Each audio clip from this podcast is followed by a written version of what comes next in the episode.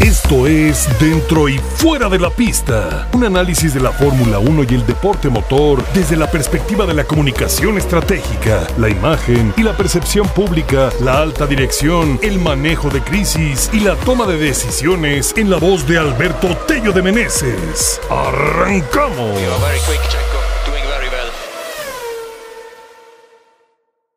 Queridos amigos, ¿cómo están? ¡Qué gusto saludarlos! Gran Premio de Japón y seguramente varios de ustedes comparten el sentimiento, infinita tristeza, impotencia, algo de frustración por lo que ocurrió eh, en, la noche de, este continente eh, con Sergio Checo Pérez durante la carrera de, de, Suzuka. Y bueno, pues lo iremos, lo iremos desmenuzando poco a poco. Hay, hay sentimientos muy encontrados, están las emociones desbordadas pero recordemos, este es un espacio que basa su análisis desde la profesión de un servidor y mis colegas de percepción pública en materia de alta dirección, toma de decisiones, negocio, imagen y percepción pública. Y no se diga, bueno, pues también en el manejo de crisis, momentos como este es sumamente importante abordarlo, ¿no? Y eh, hay, una, hay una gran área de oportunidad para todos nosotros. Creo que en esta vida sería un desperdicio el estar participando de alguna forma en las actividades, como es disfrutar la, Fórmula 1, pero no maximizar eh, el tema de aprendizaje. Hay muchas cosas que estamos eh, viendo en nuestro día a día y la Fórmula 1 no es la excepción que nos brindan una oportunidad de, crecimiento, de desarrollo personal, profesional, social. Eh, y esa es la parte que me gusta de poder compartir este espacio de responsabilidad con todos ustedes, de colocar nuestro granito de arena y sé que muchos de ustedes también nos hacen favor de compartirnos de regreso su testimonio de cómo han aplicado e implementado muchos de los consejos o las sugerencias eh, que, aquí, que aquí hemos platicado y que pues son extensivas no solamente a las figuras públicas, a las marcas, a las organizaciones, sino también para, para todos ustedes en su día a día, en sus empresas, en su persona, marca personal, marca industrial, etcétera, ¿no? Entonces, eh, hay una oportunidad grande de aprovechar lo que está sucediendo. Entiendo ese tema de las emociones. Llevamos ya varios directos de esta temporada donde de pronto no es la sensación más agradable eh, salir, eh, realizarlo, al igual que todos ustedes, uno también comparte la pasión, las emociones y, y de repente los resultados que se dan pues no son, no son los que tú quisieras, ¿no? Y es parte, es parte de, la, de la competencia, ¿no? Entonces, creo que algo que, podemos aprender como, como individuos, primero, antes que todo, y después multiplicado eh, cada uno en su responsabilidad individual eh, eh, como sociedad, es saber hacer una adecuada gestión de la, de la frustración, porque hay un exceso de frustración con lo que está sucediendo y esto desencadena inclusive en la transferencia de responsabilidad a terceros y a veces puede aplicar porque no todo en la vida es blanco o es negro, hay matices, hay, hay grises y, y, hay matices intermedios entre esos dos colores, no todo es izquierda, no todo es derecha, etcétera, ¿no? Entonces, a veces, aunque mayormente los seres humanos tenemos un, sistema de pensamiento concreto que nos hace querer todo etiquetarlo en, una sola cosa y, se nos complican los abstractos, eh, eso que hay en medio de, de, las situaciones, pues de todos modos ni desaparece una ni desaparece otra. No, no podemos puntualizar lo que ocurre en un deporte como la Fórmula 1 con una sola respuesta. No podemos decir Checo Pérez es muy malo eh, por un resultado de Suzuka, tampoco podemos decir Checo Pérez es muy bueno por una victoria de, Abu Dhabi o por una victoria de, Azerbaiyán. Tenemos que entender cuáles son los matices que, hay de por medio para poder forjar un criterio, para poder forjar un análisis y tener un sustento adecuado en aquello que convertimos como nuestra realidad, ¿no? Entonces, es una, es una oportunidad grande porque ahora que vemos la, la carrera de Japón, por ejemplo, también llego a leer comentarios de gente que sé que apoya muy fuerte a Checo y dice, todo es culpa de, de, Sainz. Bueno, sí, está involucrado, es el que lo deja sin espacio, sin pista, un incidente de carrera eh, que, puede suceder, pero son muchos los factores que se, que se componen. Y es muy saludable, yo se los digo, o sea, en esta ocasión podríamos decir, sí, gran parte, gran parte de las circunstancias se dan a razón de que Sainz lo deja, lo deja sin pista. Eh, pero es sumamente importante hacer una lectura bien completa de las situaciones que se nos dan en la vida para no transferir innecesariamente responsabilidad, porque cuando caemos en la transferencia de responsabilidades, gente que nos convertimos en personas que solo estamos buscando a quién culpar por, por las cosas que no están saliendo como nosotros queremos. Entonces eso simultáneamente nos puede convertir en caprichosos, pero lo más importante, nos puede llevar a evadir la responsabilidad y las oportunidades de crecimiento que tenemos a nuestro alrededor para lograr que eh, ese tipo de circunstancias, pues cada vez estén más lejos, ¿no? De, perjudicarnos. Entonces, el punto, el punto cuando empezamos a hacer un análisis y nos vamos directo, pasamos a lo que, a lo que fue el inicio de, la carrera. Eh, lamentablemente, una mala arrancada eh, para Checo, cuando Checo explica a, qué, se, a qué se debió la, arrancada, pues encontramos que hay un tema, hay un tema de, llantas frías, unas llantas que no estaban más bien en la temperatura adecuada. Eh, en esa parte de, no tener unas llantas en la ventana adecuada, pues entendemos también que no está pasando del, otro lado, ¿no? Y no es un tema que comúnmente ni siquiera nos encontrábamos en, Sergio en, otros momentos. Sí sabemos, estamos conscientes después de un análisis extenso eh, que, hay situaciones en, ambos garajes donde pues la atención no es de la misma calidad, no hay el tiempo de respuesta, la previsión eh, que se tiene con Max Verstappen que la que se tiene con Checo Pérez. Son cosas que de pronto son absurdas. Hay complicidad del piloto, no podemos, no podemos dejar de lado al, piloto. Eso nos ayuda a avanzar en, los diagnósticos y nos ayuda a avanzar en encontrar soluciones. Algo que ya comentamos hace algún tiempo, ¿no? No nos concentremos en los problemas, concentremos en las soluciones, pero ocupemos los problemas como un trampolín para crecer como un motor para, para poder eh, tener una mejora continua. ¿No? Entonces, hay una complicidad de parte de, Sergio, definitivamente, cosas que están pasando, hay un círculo vicioso completo en ese lado del garage de, Red Bull.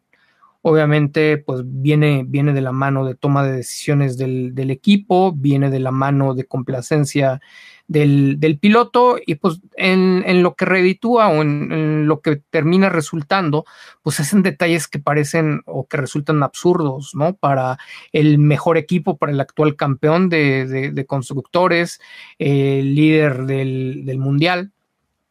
Y eh, pues desafortunadamente, por otro lado, también en la percepción del imaginario colectivo, eh, terminan pegando siempre solamente en la figura de Checo Pérez, ¿no? Entonces, sí es, sí es muy importante tener esa lectura completa porque en la, en la percepción pública, en la percepción pública, en el imaginario colectivo, en realidad Checo Pérez mayormente, eh, pues está, está quedando en una posición de un piloto que no tiene la capacidad, los merecimientos para, para estar en ese, en ese asiento, más allá de cuestiones inclusive matemáticas, ¿no? Eh, que hace rato Prime F1 publicaba eh, si no mal recuerdo, alrededor del 37, más por aquí, por aquí lo debo de, de, tener con, la cantidad exacta. Eh, Checo Pérez esta temporada ha colaborado con casi el 36% de los puntos, menos que la temporada anterior, eh, eso sí,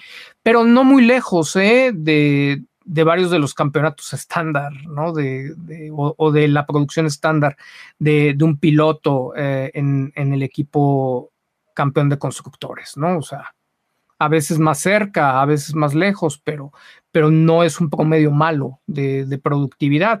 Eh, tiene malas clasificaciones, ha tenido malas clasificaciones, sí.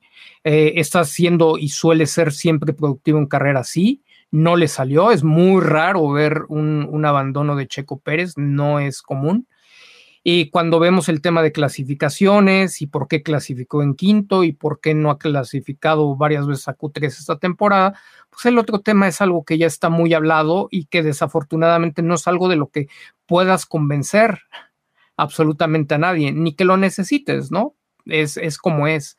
Eh, hay un tema de desarrollo del, del auto que está dirigido hacia Max Verstappen eh, que se desarrolla, que se realiza pensando en cuáles son sus necesidades, en cubrir algunas de sus carencias, como era el tema de gestión de neumáticos. Max no era en lo absoluto un buen gestor de neumáticos, por el contrario, los exigía ah, de, tal, de tal manera en que no era posible eh, eh, pues llegar, ¿no? Este, extender su, vida útil.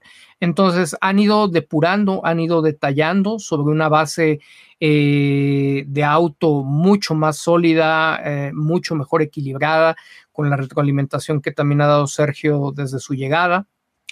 Y, y esto hace que pues prácticamente en este momento Max sea una especie, una suerte de piloto perfecto, ¿no? Sin quitarle mérito alguno de que el, individuo, el profesional, ha sabido responder ¿no? a, todas estas preferencias y está ahí. Ellos, ellos le dan, ellos perfeccionan, él solamente dice qué necesita y ellos se encargan de traducirlo en recursos técnicos. Él, por el otro lado, llega el fin de semana, se sube al auto, le toca manejarlo y, y devuelve los resultados. Si eso ocurriera del lado de Checo Pérez, y no deja de ser también una suerte de falacia, pero si eso sucediera ah, del lado de Checo Pérez, pues también hay el beneficio de la duda, viendo lo que pasó en Arabia Saudita, viendo lo que pasó en Baku, viendo lo que pasó en Singapur el año pasado, etcétera, hay todos los elementos para considerar que si Sergio estuviera cómodo en el auto y estuviera allá adelante, sería totalmente capaz de, gestionar las carreras y, de llevar el auto a casa en el, en el primer lugar, ¿no? De los lideratos que ha tenido, sintiéndose cómodo, sintiéndose bien con el auto, no los ha perdido, ¿no? Entonces, eh, es, uno, es uno de los pilotos que están en la actual Fórmula 1 que, ha demostrado, aunque sea en las pocas ocasiones que ha tenido la oportunidad de, ser capaz de llevar los resultados y, de ser consistente en el resultado cuando está eh, cómodo con el carro, o por lo menos ser altamente competitivo, como lo hemos visto a principios de, de temporada, ¿no? Entonces, esa discusión no debería de existir. Pero algo que desnuda también en las redes sociales, que no es nada más propio de México o de Latinoamérica, pero en particular en nuestro entorno se da con, una notable exageración y se los, se los comparto para su propio análisis, eh, es que estamos excesivamente preocupados no solamente en Fórmula 1, sino en nuestra vida diaria, estamos excesivamente preocupados por qué es lo que están pensando los demás de nosotros, por qué es lo que dicen de nosotros. le damos un peso exagerado a la, a la crítica. La crítica enriquece, pero no toda la crítica es constructiva, ¿no? Entonces, siempre hay que entender muy claramente de dónde viene. Nosotros muchas veces terminamos alimentando toda esa, toda esa crítica que recibimos en contra, porque en cuanto viene un buen resultado, lo primero que estamos deseando es voltear a echárselos en cara.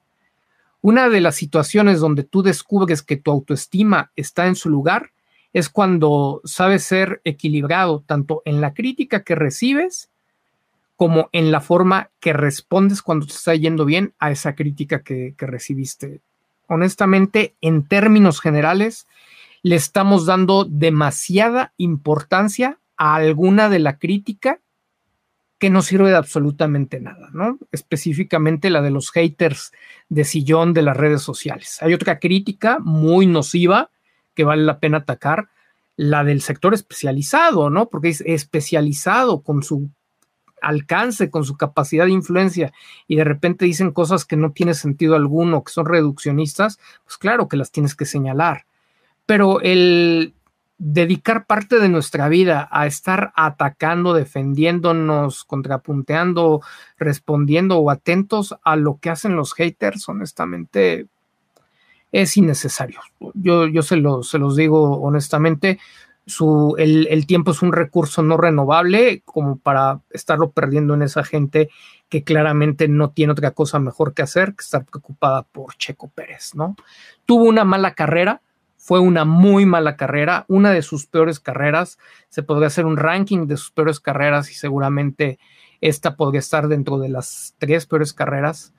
Eh, el inicio de la misma en esa posición 5, pues eh, arranca con un tema en donde él participa directamente como piloto junto con, con su equipo. El, no haber tomado las previsiones, no es nuevo, que no estén las llantas en la, en la temperatura adecuada, se ha vuelto un, conflicto para él el tema de los neumáticos en general en, Red Bull.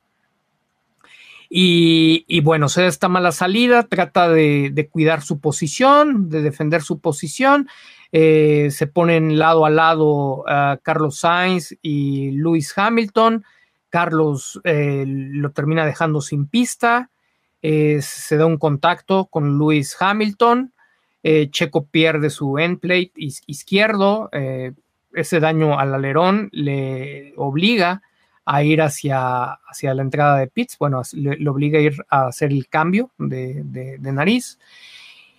Y en ese cambio, cuando, cuando va a entrar, cuando va a rebasar la línea de entrada este, al, al pit lane, viene, viene otro error, o un, error que, ni siquiera es divisible realmente.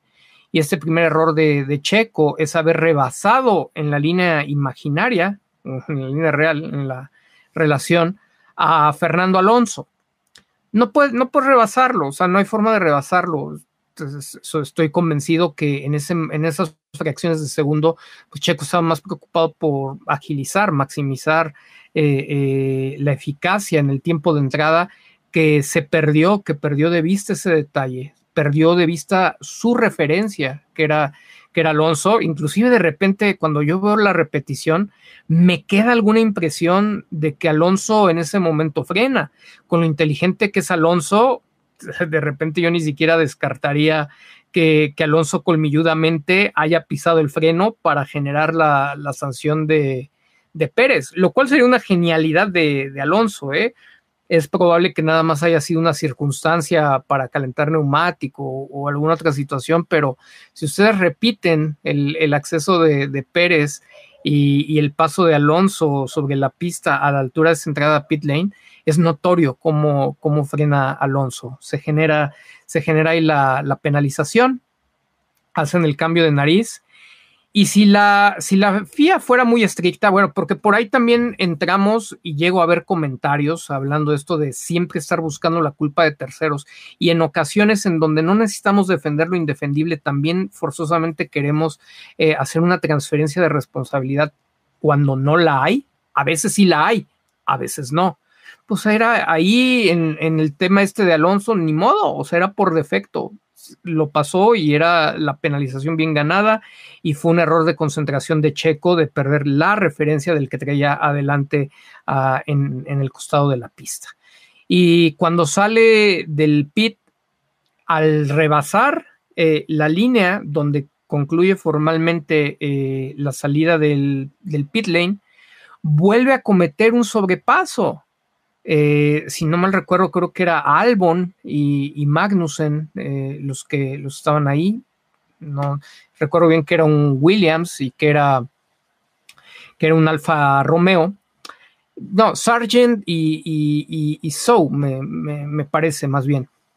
Eh, los vuelve a pasar, los vuelve a pasar por la línea de pit lane. Afortunadamente, digo, no hubiera cambiado nada, pero afortunadamente no lo, no lo castigan con otra penalización, porque pudieron venir puntos adicionales para Checo Pérez en su licencia. Se llevó cuatro puntos de, penalización en, su superlicencia, de 12, de 12 que se tienen eh, antes de ser castigados con la exclusión de un gran premio. Se pudo, se pudo haber aplicado una segunda sanción, ustedes pueden ver la repetición, se pudo haber aplicado una sanción porque ya eran acciones independientes, la de la entrada y la, y la de la salida. Se pudo haber llevado una doble sanción. Pregunta Checo en ese momento a su equipo que cuál era la posición en la, en la que debería de estar, eh, que si le tenían que devolver las, las posiciones. Entonces, ahí hay un tema que también empieza a brincar un tema del, en cuestión reglamentaria, en donde pareciera que Checo también está desconcentrado y fuera del negocio. Porque también recordemos que si, si, me viene bien a la memoria, en Emilia Romagna, cuando califica en segunda posición en su temporada debut con Red Bull, también sufre una penalización. Se sale de la pista sobre, sobre el asfalto mojado y, retoma, retoma a, la pista, este, retoma las posiciones y entonces también es penalizado. Entonces, parece, parece que Checo Pérez no trae la claridad, no está estudiando y no está haciendo su trabajo también de la parte reglamentaria. Sí, tiene la posibilidad de recibir el, auxilio desde, desde la onboard, el auxilio de, de Bert, el anuncio de, de su pitbull, cierto, pero hay decisiones que, son de microsegundos y que solamente están en el conocimiento y en la parte que a ti te toca eh, como piloto. Entonces, esa parte mm, no vale ni la pena tratar de, justificarla ni de, ni de, querer comernos a la FIA por racistas y todo, porque eh, realmente lo único que estamos haciendo es debilitar nuestras causas. Hay causas por las que peleamos causas que defendemos, causas que están totalmente sustentadas y otras batallas que no, en las cuales no tenemos que meternos, porque perdemos credibilidad totalmente, ¿no? Entonces, ahí ya, ya había existido la posibilidad de una doble penalización de, cinco segundos para Checo. La FIA solamente actuó en, en la primera Después eh, regresa, regresa a la carrera, vienen los sobrepasos. Eh, no es una pista de lo más sencillo para rebasar, sin embargo, bueno, al final de, la vuelta, yendo hacia la recta principal, fue como el lugar natural, ¿no? Donde, donde se desarrollaron más sobrepasos. Eh, ya tenía en el momento con Magnussen la posibilidad de usar su DRS. Magnussen estaba fuera del DRS de Ocon. Entonces, de Ocon o de Gasly, de, del Alpine que estaba ahí adelante. Entonces parecía una cuestión de mera paciencia, no iba a perder más tiempo que quiere esa vuelta.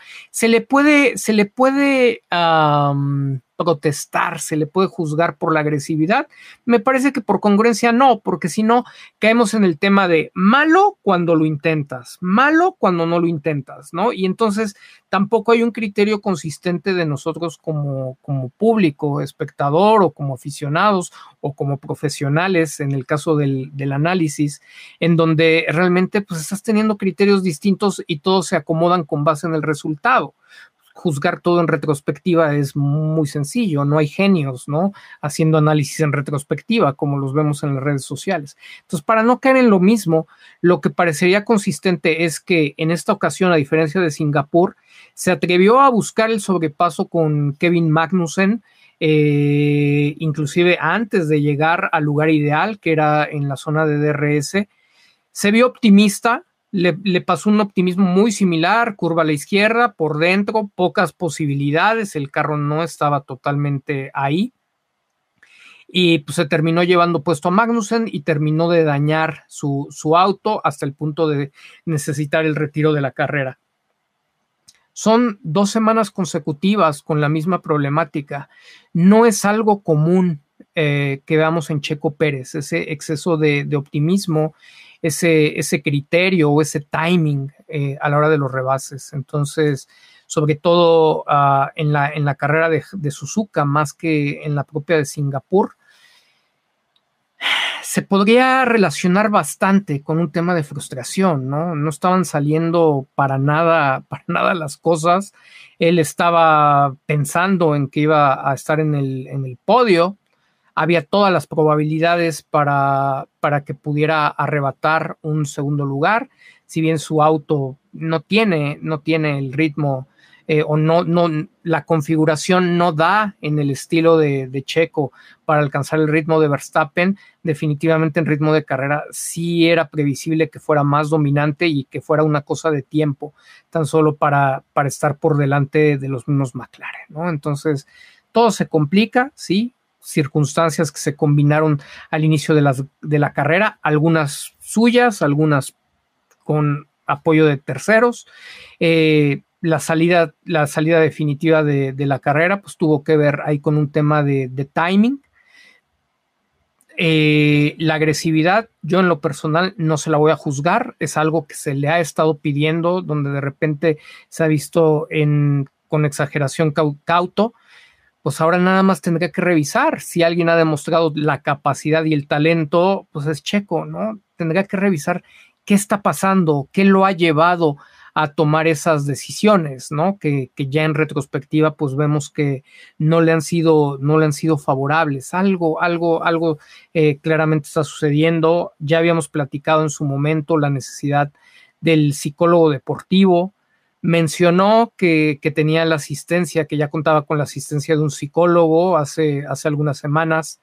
Eh, quedaba la duda, al menos a mí me quedaba la duda de que fuera un psicólogo con la especialidad deportiva y no nada más una terapia aislada de, psicología en general, donde le recomendaran no hacer caso de nada y, simplemente separar lo que está en sus manos de lo, de lo que no está olvidándose de la parte de la competencia, donde lo que no está en tus manos también lo tratas de, resolver o lo que parece que no está en tus manos, buscas cómo resolverlo, cómo sí para conseguir los resultados en la, en la alta competencia. Entonces, a veces sigue, sigue faltando ese, ese enfoque. Ojalá eh, por su carrera tan brillante eh, decida, revise esa, qué, está sucediendo por ahí, eh, si verdaderamente está en las manos adecuadas y si verdaderamente está acudiendo con, con el psicólogo deportivo para que le ayude a poner en armonía. Tiene un exceso de presión. Un, es exagerada la presión que, hay sobre él, es exagerada la presión que hay en un equipo eh, que le gusta tanto el reflector como es Red Bull, es exagerada la presión en un equipo donde no puedes pelear en igualdad de circunstancias, donde la atención para ti no es la misma, donde no puedes desarrollar eh, tu talento, donde no puedes cumplir el sueño de simplemente eh, pues salir a correr, ¿no?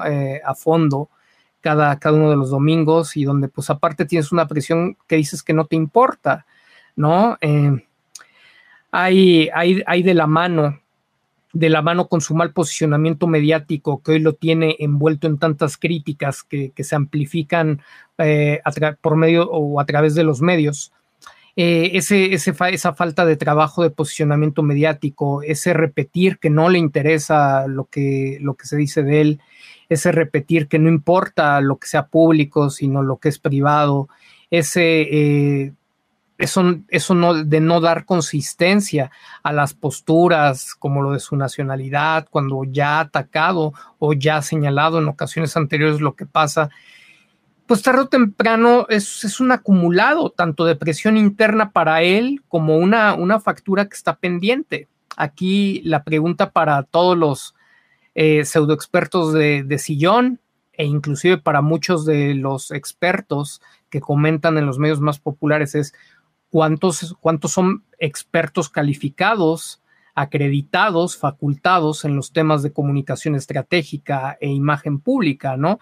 Como para poder tener también una, una opinión profesional sobre el impacto que está generando el hecho de que de pronto Sergio no asuma la postura que más le conviene al momento, al momento de estar en sus actividades fuera de la pista, ¿no? En el momento de, de, tener que estar expuesto a las entrevistas, de tener que estar expuesto a la, a la opinión pública mucha gente de, toda esta que no tiene las facultades y la expertise y que opina porque parecen temas naturales en los que todos podríamos tener una opinión o sentirnos ah, identificados porque sería lo mismo que nosotros haríamos suponiendo que estamos en su situación, pues obviamente no, no ayuda, ¿no? Eh, muchos dicen, es que por contrato no puede declarar, es que si, si declara, eh, lo corren, es que fue eh, emocionalmente inteligente por no haberse echado encima al equipo.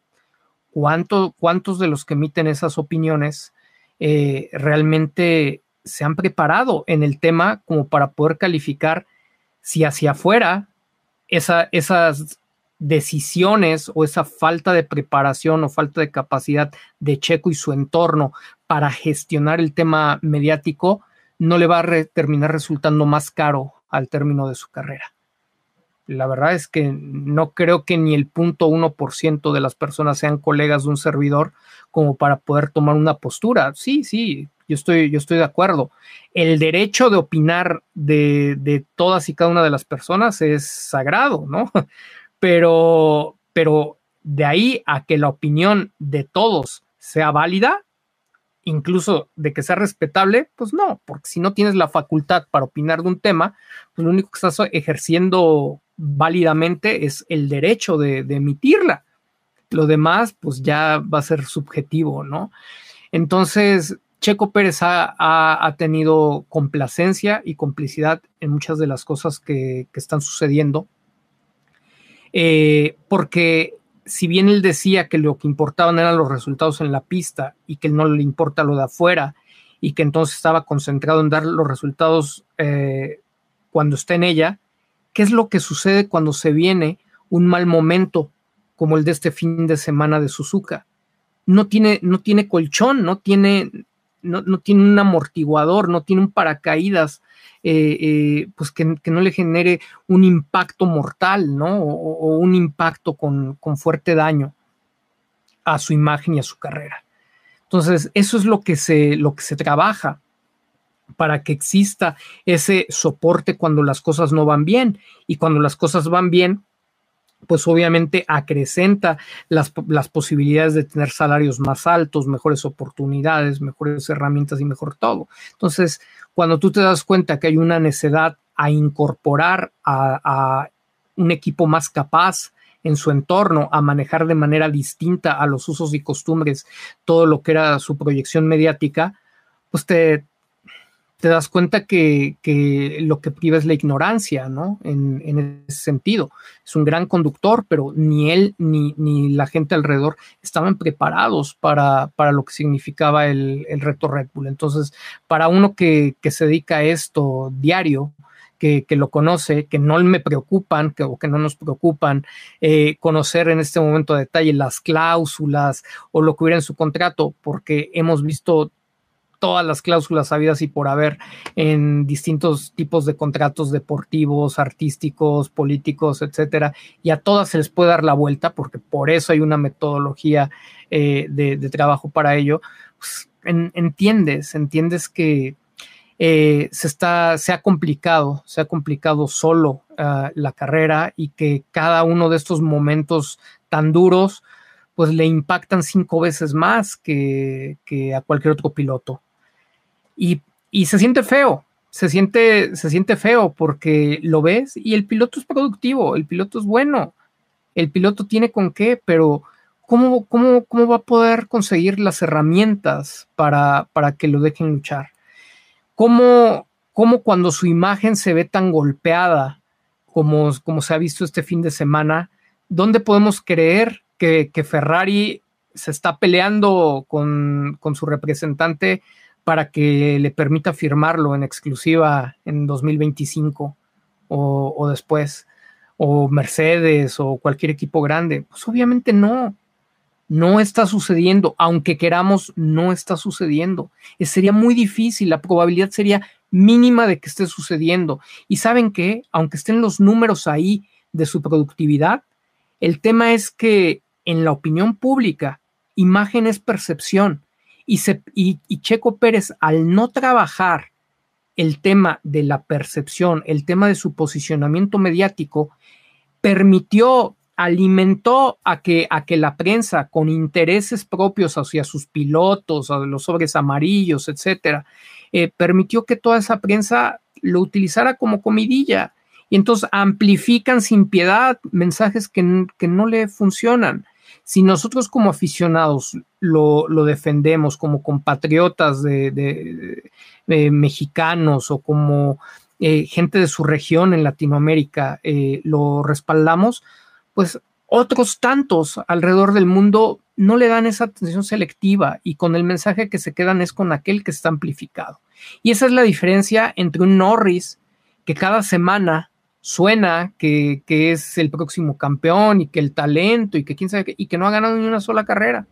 y que lleva un camino muy parecido de, propaganda y de respaldo de, medios del que hizo Verstappen, ¿no? Que si bien él sí había ganado alguna carrera, pero pues no tenía campeonatos, no, no absolutamente nada, y también tenía uno de los sueldos más grandes. Ahí está Leclerc, otro de los sueldos más grandes de la actual Fórmula 1, y tampoco ha habido más que expectativa pero es el posicionamiento mediático. En los medios se habla de ellos como los próximos campeones, como los más talentosos. Y si los vemos realmente, eh, aunque les faltan años para alcanzar a Checo Pérez en el desarrollo, no han hecho más que, Sergio Pérez. Y Sergio apenas recién eh, está ganando la mitad del, del salario que ellos ganan. Entonces, dense cuenta, fuera de la pista, fuera del, tema de las pistas, fuera del tema que nos apasiona de los autos, las, carreras, vean, vean la importancia de lo que dice la familia Verstappen. Eh, Max tener éxito mientras esté, se haga acompañar de la gente adecuada. Entonces, con Sergio no habiendo la gente adecuada, ni siquiera él para cuidar un contrato o para tener un, patrocinadores que, le paguen mucho más, contratos que sean más redituables. Ni siquiera por eso, por esa ambición o por esa visión, lo han, lo han llevado por un área, eh, para satisfacer un área de oportunidad que, que él tiene desde que llegó a Fórmula 1. Entonces, Digo, es muy, muy mencionado el tema porque es desde la especialidad que dirigimos el, análisis y, no nos queda duda. O sea, no, no, está, no está discusión, no es soberbia, solamente se puede discutir con gente que es colega nuestro y la mayor parte de los, de los colegas nuestros saben, están perfectamente conscientes eh, pues que, hay, que existen esas áreas de oportunidad.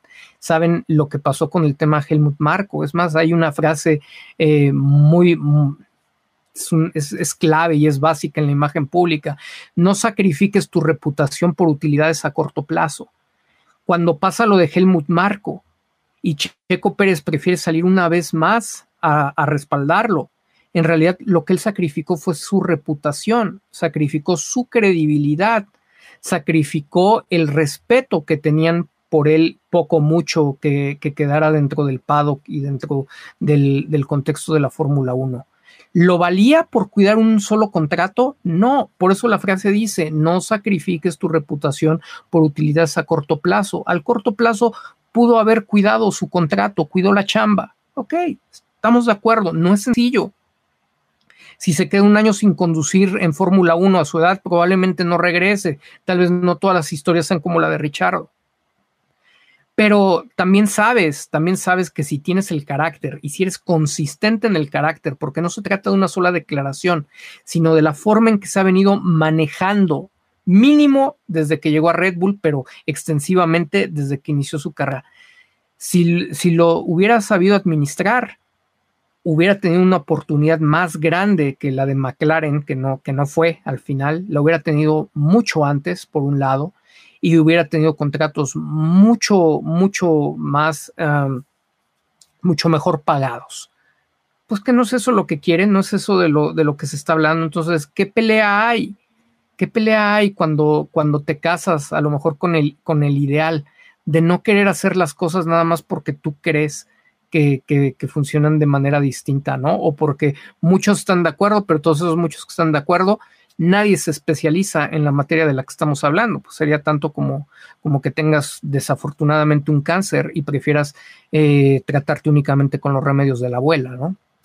Entonces, eso es lo que está pasando. Hay un cáncer en la imagen pública, en el manejo de la imagen pública de, de, Checo Pérez, que termina redundando y rebotando una y otra y otra y otra vez y hay un punto en el que se vuelve terminal. Si tú a mí me preguntas qué se puede hacer ahorita por la imagen de Checo, siempre se puede hacer algo, ¿no? Pero lo, lo que va a diferir en la respuesta es de, o sea, no va a ser tan sencillo lograr los resultados. Al día de hoy no sabes si va a haber tiempo suficiente para lograr los resultados. Porque si de repente ahorita con Sergio se pone, se implementa una estrategia más agresiva, eh, eh, cuando decimos más agresiva no es ponerse a pelear como Max Verstappen y ese tipo de groserías. Cuando se dice más agresiva es, eh, digamos, más profesional, con un proyecto establecido, más consistente, con más repetición. Entonces, si de repente él entra en una, en una estrategia formal de comunicación, pues va a ser hasta un poco raro para el entorno, no va, a ser un poco desconocido. Necesita, toma tiempo una, una estrategia en implementarse mucho más cuando tu imagen está tan deteriorada como, como la de Sergio. Y lo preocupante, hablando de la continuidad de su carrera, es que el próximo año, tentativamente, pues es el, último año de su contrato con Red Bull, al menos de este, de este contrato uh, reciente.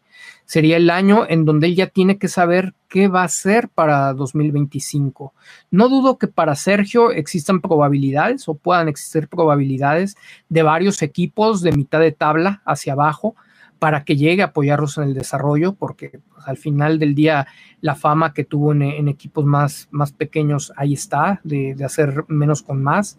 Para quien tenga un poco de visión, también estará la fama eh, de, de haber sido cómplice y de apoyar a Red Bull para que por fin pudieran ganar esos campeonatos. Pero también hay equipos, los equipos top, en los equipos top juega demasiado demasiado la imagen pública, juega demasiado porque para tus patrocinadores es importante lo que la afición piensa. Y si la afición de tu equipo piensa que ese piloto no tiene los tamaños, no tiene la categoría y no tiene la capacidad para estar ahí, por ejemplo Ferrari, como ya le ocurrió creo que en 2017, si no mal recuerdo, eh, cuando regresa Raikkonen en lugar de, de llegar él, eh, cuando pasa esto, no va, no va a suceder algo muy distinto para 2025. Si ahorita fuera la decisión, los tifosi, más allá de lo que pasó en Monza, se van a correr del último resultado, del resultado de Japón, y te van a decir, ¿para qué queremos a, Checo aquí? Y te van a voltear a ver a, a, otros pilotos mucho antes que Checo. Ese es el peso de tener una buena imagen pública en la actividad en la que te dedique, a la que te dediques inclusive aunque no seas una figura pública, si tienes una buena imagen pública en tu oficina, vas a tener mejores posibilidades de que te consideren para los ascensos, para los contratos, para los aumentos y para todo. No es algo que debas desestimar, mucho menos es algo banal, algo simple y algo irrelevante, ¿no? Como cuando te dices es que lo que importan son los resultados, pues nada más volteen a ver ustedes cuántas historias han vivido o cuántas historias están viviendo en donde a lo mejor son los que desarrollan el trabajo y son otros los que se cuelgan la medalla, son otros los que están teniendo los ascensos, los aumentos, eh, el favoritismo, porque le hablan bien al jefe, porque tienen las mejores relaciones, pero en realidad los que dan los resultados son ustedes y no se los reconocen. Y entonces pueden quedar ahí toda la vida y no se los van a reconocer o se los reconocen nada más hay un ratito, pero las cosas siguen igual, igual, igual, igual. Si ustedes han vivido eso, esa historia le está pasando a Checo Pérez. Y entonces se convierte en el idealista que cree que, el, que por dar los resultados, por ser el mejor, la gente tarde o temprano, los jefes se van a dar cuenta de lo que está haciendo y se lo van a, se lo van a recompensar difícil, más en un perfil como, como el de Red Bull. Imposible, ¿no?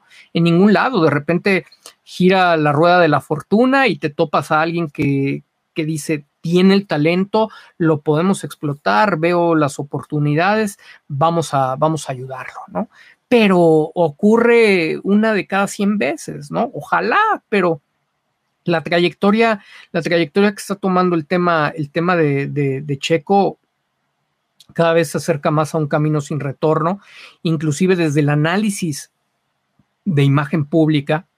Si, si, nosotros jugamos como abogado del diablo en este momento, si nosotros fuéramos de pronto ejecutivos de Red Bull y de Red Bull Racing, dice, a ver, tenemos un problema con el, con el tema de Checo. Y el tema de Checo no es deportivo, más allá de que le está generando costos de casi una temporada cara en, destrucción del auto, cosa que también es rarísima. No es, no es común ver a Checo destruyendo autos, pero ya sabemos del tema de comodidad y lo podemos relacionar con que el hombre está buscando límites, está buscando tratar de tener resultados y de repente sobremaneja como le pasó a Max Verstappen que destruía cualquier cantidad de autos. Ahora es más notorio porque hay un techo presupuestal. Ni siquiera eso juega en la suerte de, Checo Pérez, porque no está haciendo algo distinto de lo que Max haya pasado. El proceso de chocar otros autos de forma absurda, de forma agresiva, no es algo distinto de lo que también haya hecho Max explorando los, límites.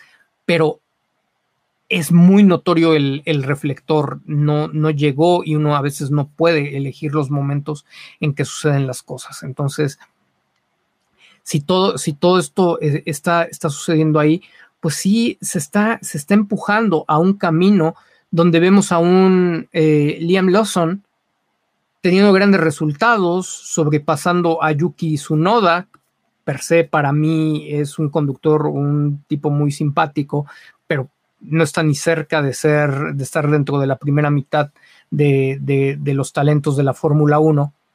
Eh, lo supera. Llama la atención que ni Richardo lo pudo hacer en, sus primeras carreras. El chico se ve talentoso. El chico muestra ah, carisma. Con el chico se ven buenas respuestas en general dentro del, marketing digital que, se tiene con Alfa Tauri. Y con el lado de Checo, aunque esté dando resultados deportivos, aunque los haya ayudado mucho, eh, se, está se está dando una problemática principal. Checo Pérez tiene una pésima prensa. La, la, prensa es eh, decir que tiene una mala o una buena prensa es el equivalente a decir tiene un buen o un mal posicionamiento mediático. Entonces, Checo Pérez, Red Bull se topa con que Checo Pérez tiene una pésima prensa. Y hay un punto en el que tú como marca no puedes seguir defendiendo al piloto porque se ha convencido tanto la opinión pública de que el piloto no funciona, que aunque tú tengas todos los números y los indicadores, ni los propios patrocinadores que dependen de, esos, de ese público como potenciales consumidores, pues están a gusto, están de acuerdo con que ese sea el piloto que está en, en el equipo. Y entonces si también se empieza a caer la venta y empieza a caer las interacciones eh, en, las redes sociales, porque hay una desilusión, porque hay una decepción, tanto por las herramientas que, no le, que, que se le, puede dar las mismas, pero son las mismas que solo le funcionan a Verstappen, entonces pues, nos estamos picando los ojos, ¿no? Entonces, si le da esas herramientas que solamente le sirven a uno de los pilotos y hay molestia y decepción en el público, y si vienen los comentarios racistas y vuelve a haber molestia en el público, y si Checo Pérez respalda los, los comentarios, los minimiza y le da la espalda a su gente, no muestra el liderazgo, no muestra que tiene ese, ese carácter de, ser congruente, aunque diga, yo no tengo problemas, eh, escuché la, disculpa de Marco, pero lo que sí hay que señalar es que eh, ese, ese tipo de pensamientos y conductas pues son, son, son cosas que se deben de erradicar de la Fórmula 1 y de, de, todos los lugares y son cosas que no de, que a las que le debemos de poner atención para que no existan y no influyan en los resultados de esta y de cualquiera de las actividades. Pudo haber utilizado como plataforma la circunstancia que le habían puesto sobre la mesa y rematar diciendo lo que quería escuchar Red Bull, ¿no? O sea, o lo que quería escuchar Marco de, bueno, pero ya se disculpó y lo importante es seguir adelante y enfocarnos en el, en el fin de semana. Podía haber dado los dos mensajes.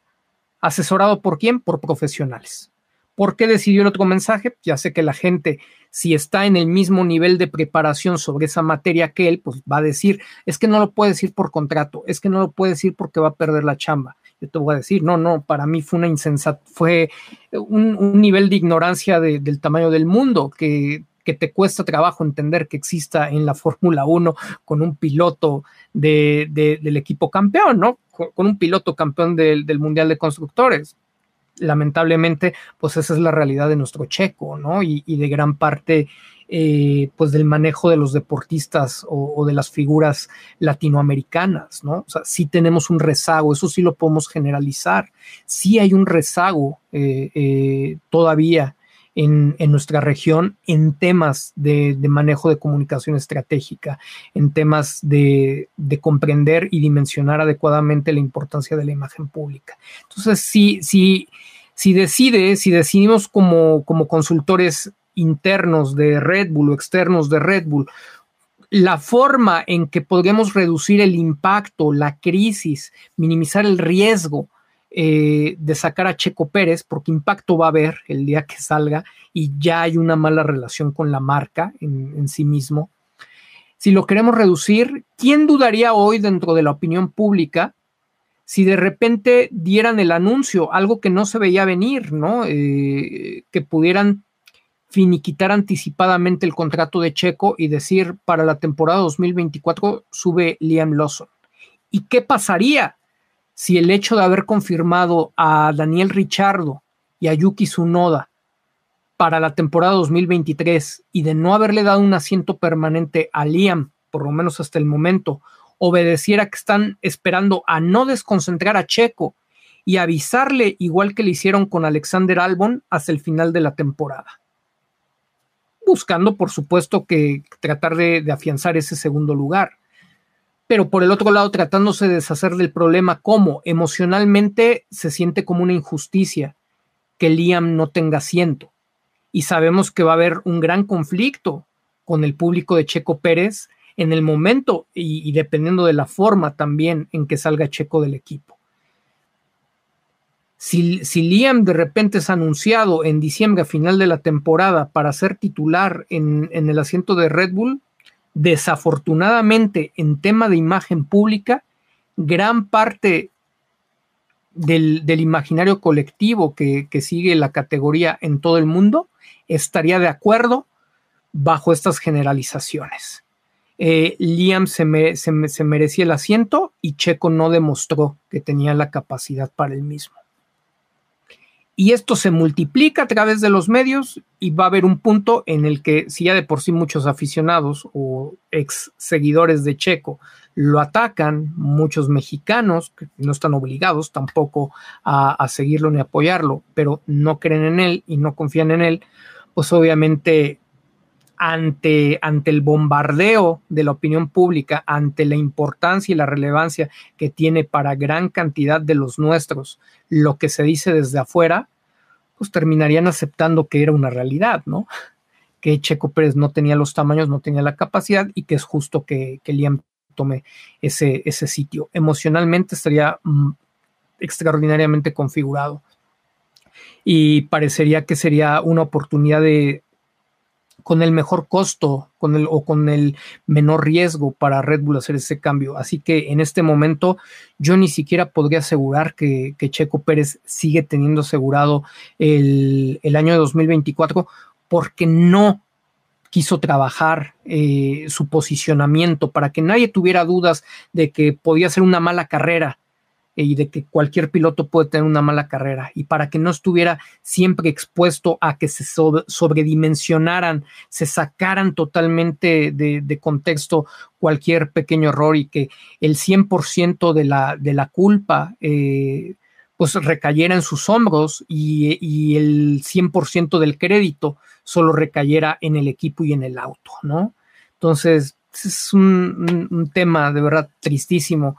Eh, para un servidor, más que el propio resultado de Suzuka, eres tan grande, ¿no? O tan chico como tu última carrera, si no has trabajado eh, eh, tus, tus, medios y tu prensa adecuadamente. Entonces, sí es un tema difícil, es un tema complejo, pero por el otro lado también yo les diría, como ese tema está sucediendo, es un buen momento de apoyar a Checo, al equipo no. Bueno, en lo personal yo no tengo ninguna ganas de apoyar al equipo.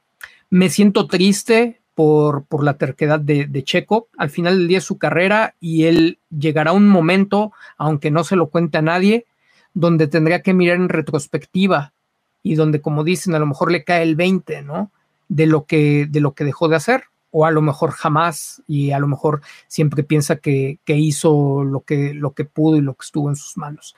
Pero en la experiencia, normalmente cuando ocurren este tipo de cosas y que no experimentas en cabeza ajena, solamente al paso del tiempo dices qué terco fui, qué soberbio fui, pude haber hecho tal cosa, debí de haber hecho tal otra, me la jugué y pues en algunos casos viene hasta el arrepentimiento, ¿no? Entonces, no sabemos qué vaya a suceder, no se, no se le desea porque ha tenido una gran carrera, ha sido un gran representante, nos ha emocionado y, por eso, por eso creo, por todo lo que, lo que él ha hecho a lo largo de esa carrera y que inclusive es motivo de que nos tenga juntos en este, en este momento, está pasando por un momento complejo emocionalmente, debe de estar pasando, puso a prueba y, quiso jugar con, su fuerte mentalidad y por más fuerte, por más dura que sea tu, mente, en algún momento se rompe.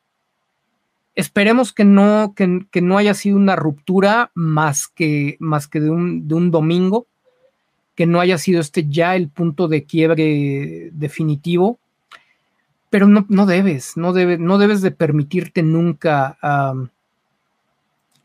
pues por el hecho de, de aferrarte a, tus usos y costumbres, negarte la oportunidad de crecer y de explorar cosas, cosas diferentes, ¿no? Ojalá, ojalá eh, sí, sí, eh, sí lo podamos, lo podamos respaldar en este momento. La crítica, inclusive con toda la crítica que acabamos de realizar desde la parte profesional de un servidor, es un área de oportunidad. Pero más allá de eso, podemos hacer una división muy clara donde está el ser humano, donde hay otro mexicano que se equivocó, como me equivoco yo, como te equivocas tú, creo que hay que seguirlo apoyando porque se ha esforzado y en muchas cosas ha sido un ejemplo, en muchas cosas nos ha puesto ahí en, el aparador. Mm, mm, habrá quienes solamente quieran ver lo negativo, pero hay muchas cosas en positivo. Entonces son los momentos en que sería muy padre, creo que aún aún, aún cuando él a veces no ha sido empático con su afición, creo que ustedes podrían demostrar que, siguen siendo la afición más grande. El ídolo se puede equivocar, se puede equivocar muchísimas veces, pero tú como aficionado siempre tienes la oportunidad de demostrar que eres incluso más grande que tu propio ídolo.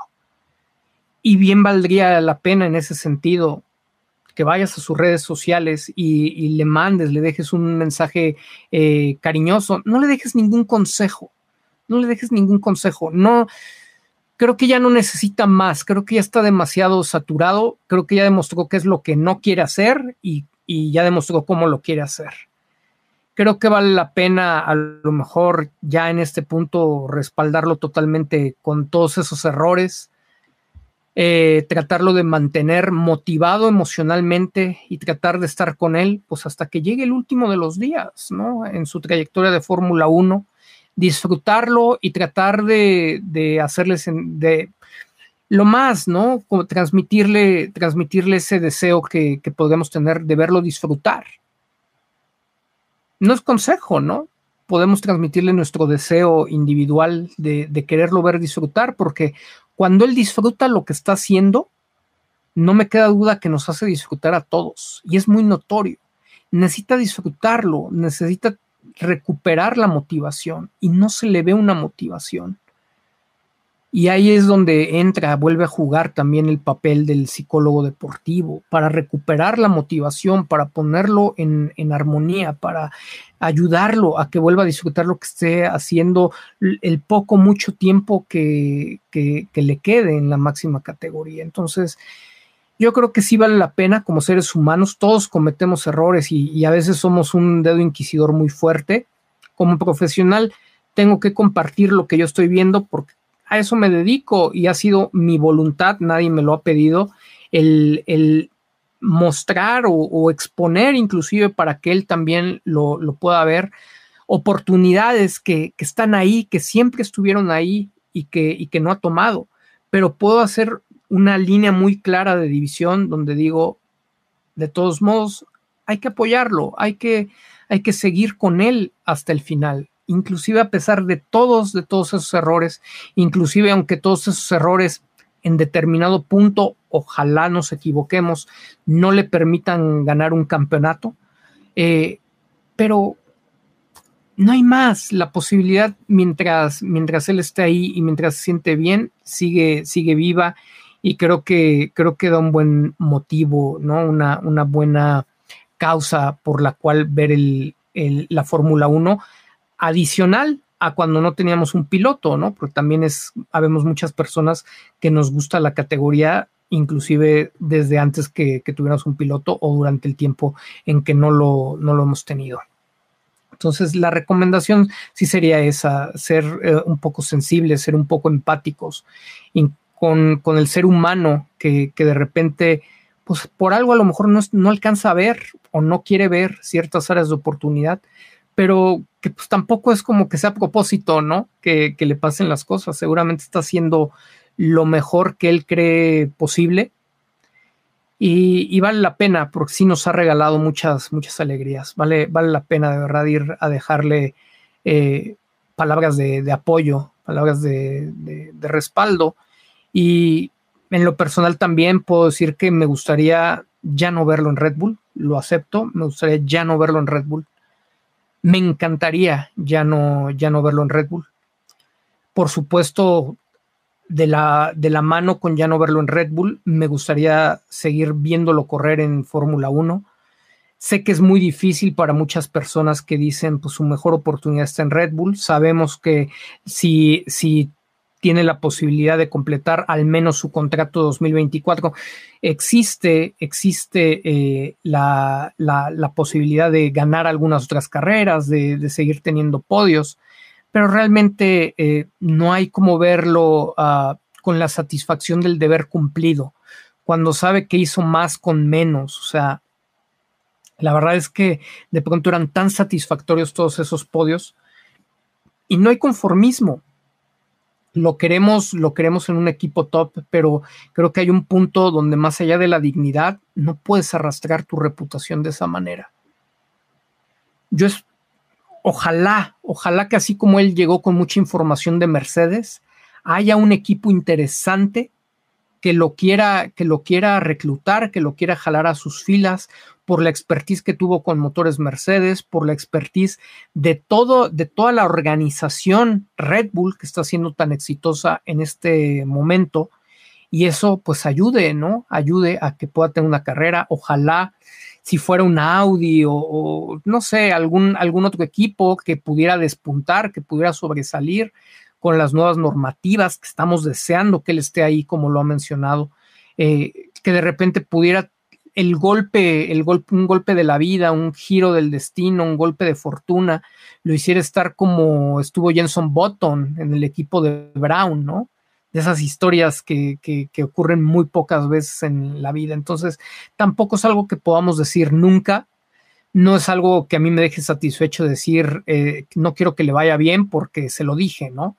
Y, o que a mí me vaya a llenar, que, que, entonces pues resulte todo tal cual como lo hemos comentado, que desafortunadamente así está transcurriendo, y, que de repente, pues al final del día era de, pero se te dijo, ¿no?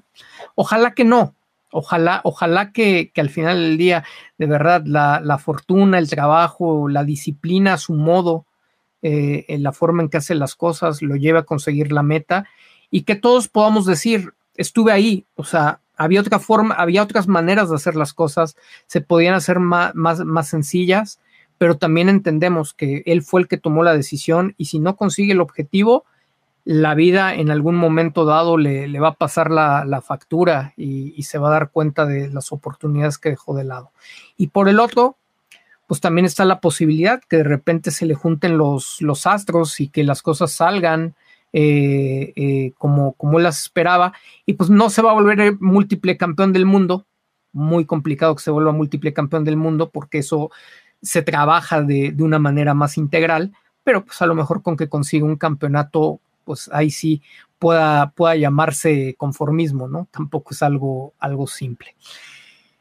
La, la, el fin de semana transcurrió eh, con problemas en, la comodidad del auto, lo volvió a sentir eh, extraño, como él con la palabra que él lo expresó se vio una diferencia radical eh, de Max Verstappen. No hay pruebas, pero tampoco tendría dudas de que se volvió a establecer eh, o se buscó establecer nuevamente eh, esta leyenda del piloto de otro planeta.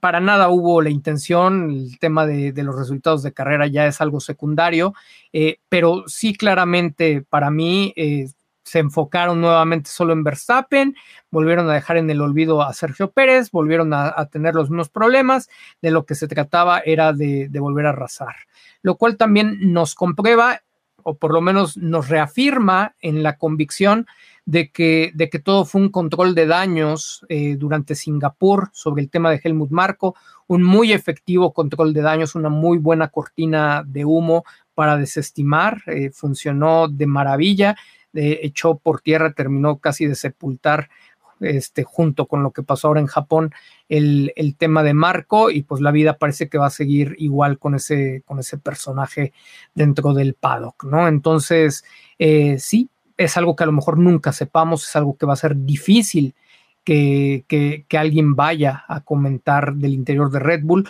Es algo que difícilmente eh, haya sido del conocimiento de los pilotos, entonces no, no creo que vaya a venir por el lado de Sergio, porque dudo que lo sepa, tampoco creo que lo haya sabido Verstappen, eso es algo que pasa por unas cuantas cabezas técnicas nada más, y obviamente por la alta dirección de Red Bull junto con la FIA y, la Fórmula 1, ¿no? Entonces fue, fue, pero descarado, ¿no? Y cuando se les preguntaba al respecto, pues las respuestas vagas, las respuestas de, de manual, un, sinsentido completo, a pesar de las, de las complejidades de la pista de, de, Singapur, un sinsentido completo cuando ves lo dominante que es ese auto, lo controlado que tienen las situaciones y lo conscientes que ellos estaban desde el simulador de que las cosas no iban a avanzar, o sea, más, más parecían ya predispuestos a que eso, a que eso iba a ocurrir, ¿no? Y bastante tranquilos al respecto. Si lo quieren ver por un lado, a lo mejor un consuelo tonto, pero fue tanto el impacto de, la unidad que se generó eh, en, contra del racismo, en contra de, o, a favor de la salida de, Helmut Marco, que pues se, terminó presionando a que Fórmula 1 y, FIA, pues a su vez, para no, para no eh, banearlo de la categoría, pues le tuvieran que pedir un sacrificio importante a cambio, ¿no? Y, y pues parece que así fue como, como dejaron de sumar eh, victorias consecutivas para Max Verstappen y cómo se privaron de la posibilidad de haber ganado todas las carreras en, este año. Así que, pues tampoco es poca cosa, ¿eh? El, el, logro fue muy importante, les debe de haber dolido mucho. Obviamente también creo que hay una posibilidad muy alta de que nos hayamos vuelto una afición de alto riesgo para, para ellos. Ya hay una relación muy tensa eh, de parte de, nosotros con la marca, difícilmente va a cambiar, evidentemente aunque se vaya Sergio, sí podría llevarlos a una decisión directiva de tratar de, acelerar, ¿no? pues ya el, movimiento con Sergio, entonces sí hay que, hay que tener mucha calma. Ojalá, ojalá Sergio siga ahí, a pesar de todo, ojalá Sergio siga ahí en 2024 para tener la, oportunidad del, del, reflector pero esa última, esa oportunidad de reflector no va a servir de nada si se mantiene con las mismas tácticas. O sea, ya sería un 2024 que igual que fueron estos años anteriores, tendría que ocupar para correr todos los riesgos que tenga que correr dentro y fuera de la, de la pista, ¿no?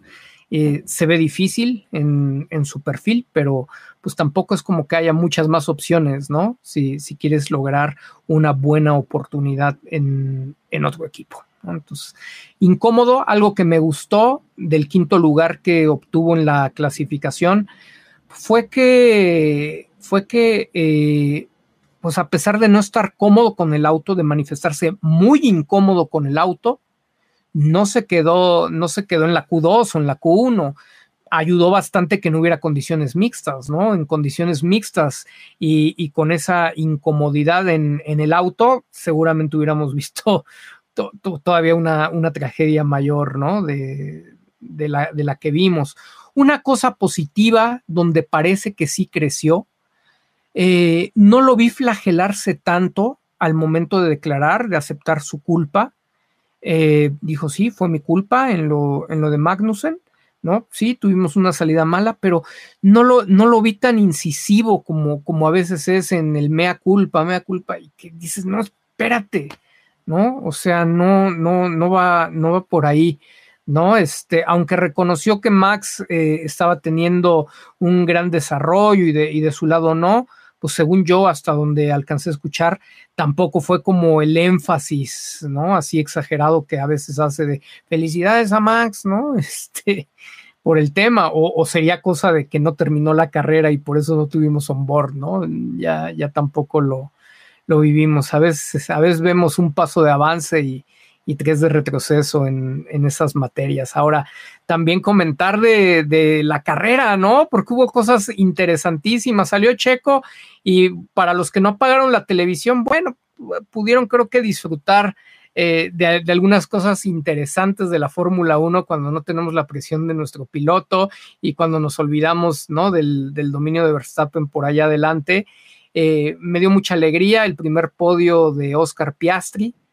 Enhorabuena, yo creo que ese chico tiene muchísimo talento, espero que tenga eh, buenas oportunidades dentro de la categoría, ya ya lo, ya lo amarró Zach Brown, es muy vivo, igual que como hizo con Lando Norris, ya lo, ya lo amarró también con un contrato amplio hasta términos de 2026, eh, mucho futuro. McLaren mejoró, sí, ojalá hubiéramos tenido un McLaren siquiera mínimo así de competitivo, ¿no? En, en 2013 parece que es ya una realidad la consistencia de, de, McLaren para lo que resta de esta temporada y probablemente como contendiente para la próxima. Ojalá que sí hace, hace falta en la, en la categoría. Eh, lo que se dio de la instrucción a George Russell para dejar, eh, eh, para cederle la posición a Hamilton, la verdad, un berrinche de niño chiquito, pues es como es, ¿no? Ya, ya, lo, ya lo vimos, pero bueno, por otro lado, también qué padre que tengan ese, ese carácter. No me, no, me, no me disgusta a mí que tengan ese carácter eh, de por lo menos decir las cosas no son tan fáciles, ¿no? O sea, mencionarlas, posicionar los mensajes que, que, tengan que posicionar y, no ser simples títeres, ¿no? Del, del, equipo. Creo que muestra, muestra bastante personalidad y, y si esa personalidad se pule adecuadamente, bueno, pues obviamente comunican un gran mensaje, ¿no? Que, les brinda muchas posibilidades eh, deportivas y comerciales. Vimos también el, gran teatro, ahí la gran pataleta que, hace al final Pierre Gasly cuando le piden devolverle la, posición a su compañero Esteban Ocon. Vaya, vaya drama del tamaño del mundo, cuando pues también ya habían intercambiado posiciones antes, ¿no? Por la misma razón. Entonces, no puede haber criterios distintos, ¿no? Cuando, cuando el acuerdo, la oportunidad que le dieron de tratar de rebasar a Alonso, pues no se, no se cumplió. Y esa fue la razón por la que no, estuvo, no estuvieron peleando en pista los dos alpins. Entonces, vamos a, vamos a leer eh, algunos de, de, los mensajes, como, como hacemos durante cada directo. Me será bien interesante porque sé que no necesariamente todos estaremos de acuerdo en las opiniones que, que, ha, emitido, que ha emitido un servidor mi intención únicamente es aportar desde la expertise, desde, desde la parte profesional que, comprende mi área y la de los consultores de percepción pública, para que ustedes puedan complementar, enriquecer, descartar lo que ustedes gusten, su propia, su propia opinión, ¿no? Entonces, aquí no somos dueños de la realidad, pero tenemos, tenemos un punto acreditado, tenemos un punto facultado en la materia que nos compete y que es una materia que está íntimamente ligada y en ejecución, en aplicación constante dentro de la Fórmula 1 eh, todo el tiempo. Saludos, saludo a los 806 percepcionistas que están conectados. Tenemos una asistencia más baja, cosa que suele ser normal cuando los resultados de, de Checo no son buenos me da un poco de tristeza que no podamos, que no podamos mantener audiencias más altas cuando en realidad hay una gran oportunidad de crecimiento para la vida personal y profesional de cada uno de ustedes. Pero bueno, desafortunadamente pues por eso, por eso el fútbol es un deporte de, masas, ¿no? Este, porque pues, no todo mundo le gusta, le gusta pensar y, la Fórmula 1 tiene muchas complicaciones, muchas subjetividades y yo estoy seguro que todos o la mayor parte de estos casi 800 percepcionistas que están conectados, pues son los que no les duele, ¿no? Utilizar el, cerebro, los que saben que no necesitan economizarlo y al contrario, les gusta expandir y salir de, de la caja con sus pensamientos. Agradecen también los likes. Es casi apenas la mitad de, likes en relación a la gente que está conectada. Digo, es difícil por, por el mismo costo de tiempo, por la misma inversión de tiempo de un servidor y de todos ustedes, pues con mucho gusto estamos aquí como después de cada gran premio haciendo este, este directo. La verdad, creo que eh, la mayor retribución que yo puedo que yo puedo recibir junto con el equipo que también está ahí, ahí detrás, con Bere en, la moderación del, espacio, pues es ver que, tenemos mucha asistencia, ¿no? Pero pues tampoco se puede, se puede obligar a nadie y apreciamos a todos y cada uno de ustedes que están conectados en, este momento. Me tomo, me tomo mi, mi colágeno, que ya saben ustedes los beneficios que les he platicado, que ya inclusive algunos de ustedes también eh, los están consumiendo con los mismos o más beneficios que un servidor. Y bueno, pues salud a los que me quieran acompañar con su colágeno o con la bebida que, tengan ahí al lado, que pues todo lo malo que nos ocurre en, la vida no sea más que, que, que, un mero entretenimiento como la carrera de Suzuka que quizá no terminó como todos queríamos. Soemi, se llama Daily You, mi querida Soemi. Lo puedes encontrar, eh, como me hace favor eh, eh, mi cirujano del deporte y el equipo de percepción pública de conseguírmelo. Tenemos puesto el enlace aquí abajito en la descripción. Ahí puedes hacer tu compra directa, sea que vivas en México o que vivas en cualquier parte del mundo. Abeca Quijara, para terminar de escupirnos en la cara, Red Bull manipulará los resultados en Qatar y Austin para que Max se corone en el Gran Premio de, de, México. No, no va a ocurrir, no va a ocurrir. Eh. Sería, sería muy, muy, muy, muy, muy, muy complicado que, que no pase en Qatar, dado, dado, dada la pérdida de puntos de Sergio. A mí me parece que eso les terminó rompiendo el script. Y en ese sentido, gracias Checo, gracias porque me hubiera molestado mucho y, creo que la intención de Red Bull era que Max se coronara en Austin especialmente. ¿No? Entonces, eh, por mera matemática, o sea, de verdad sería complicadísimo, complicadísimo tras el abandono de, Checo Pérez que Max no se corone en, en Qatar. Gerardo RM, buenas noches, tío Yo Paso a dejar mi like y mañana me pongo al tanto. Pero eso sí, la caja china en su máximo esplendor. Dios te bendiga, saludos. Gracias por compartir tus conocimientos. Con la caja china se refiere a todo este distractor del mal eh, resultado de Singapur, ¿no? Para deshacerse del tema de fondo que era Helmut Marco.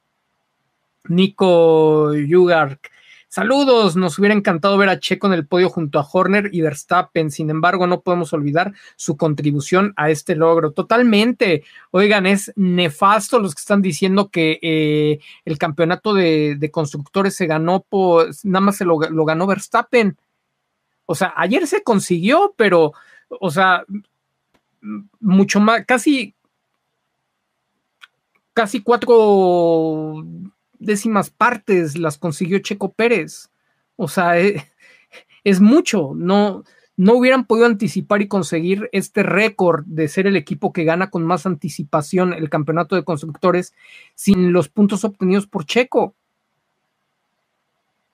O sea, ¿cómo, cómo, cómo explicamos? pero no se preocupen por los haters, o sea, ya ellos, ellos se, aprovechan, ellos huelen el, coraje, la frustración, el, el, enganche de todos nosotros si, si nos ponemos a, a responderles eh, las cosas malintencionadas que comentan. Saludo a mi querido Rubén García May. Ahora hay más difusión por las redes sociales y demás, pero recuerdo cuando Montoya se retiró del F1 por toda la corrupción y cosas raras por ser latino.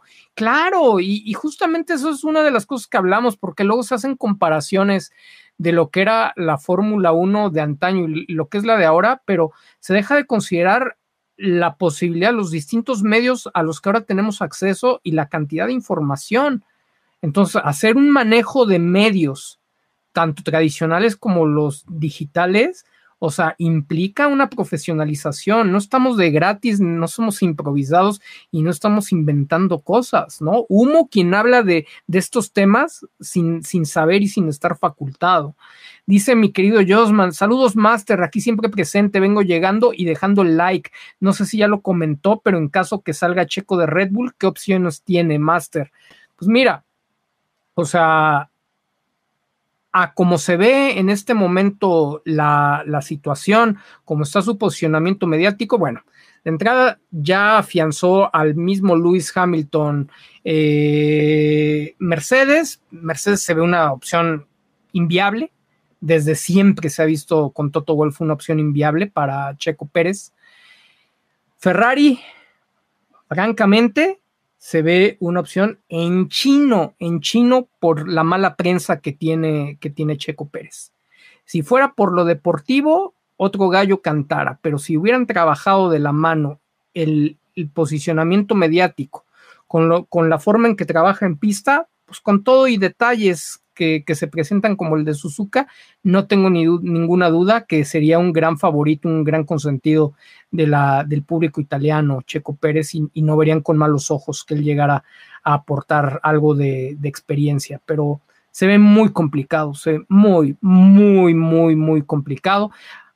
Más allá del volátil posicionamiento de, de Sergio, ¿no? La próxima carrera por algo la gana, por algo gana en Qatar, por algo se estrella Max Verstappen, gana en Qatar y entonces otra vez Checo Pérez, el gran piloto. O sea, esa, esa inestabilidad, fíjense que ahí sí muestra una inestabilidad, una inconsistencia Checo Pérez, ¿no? Y esa inconsistencia no es por la configuración del auto, sino también la inconsistencia que muestra en, en la forma o en el lugar que ocupa dentro de los medios, ¿no? Es al azar y es, este, pues a donde vaya el viento, ¿no? Según como le haya ido, hacia allá va. Y pues eso, eso es muy, pues es muy poco formal, muy poco profesional para un piloto de, de su categoría, ¿no? Entonces, oportunidades, seguramente tendrá oportunidades en algún equipo de media tabla hacia abajo.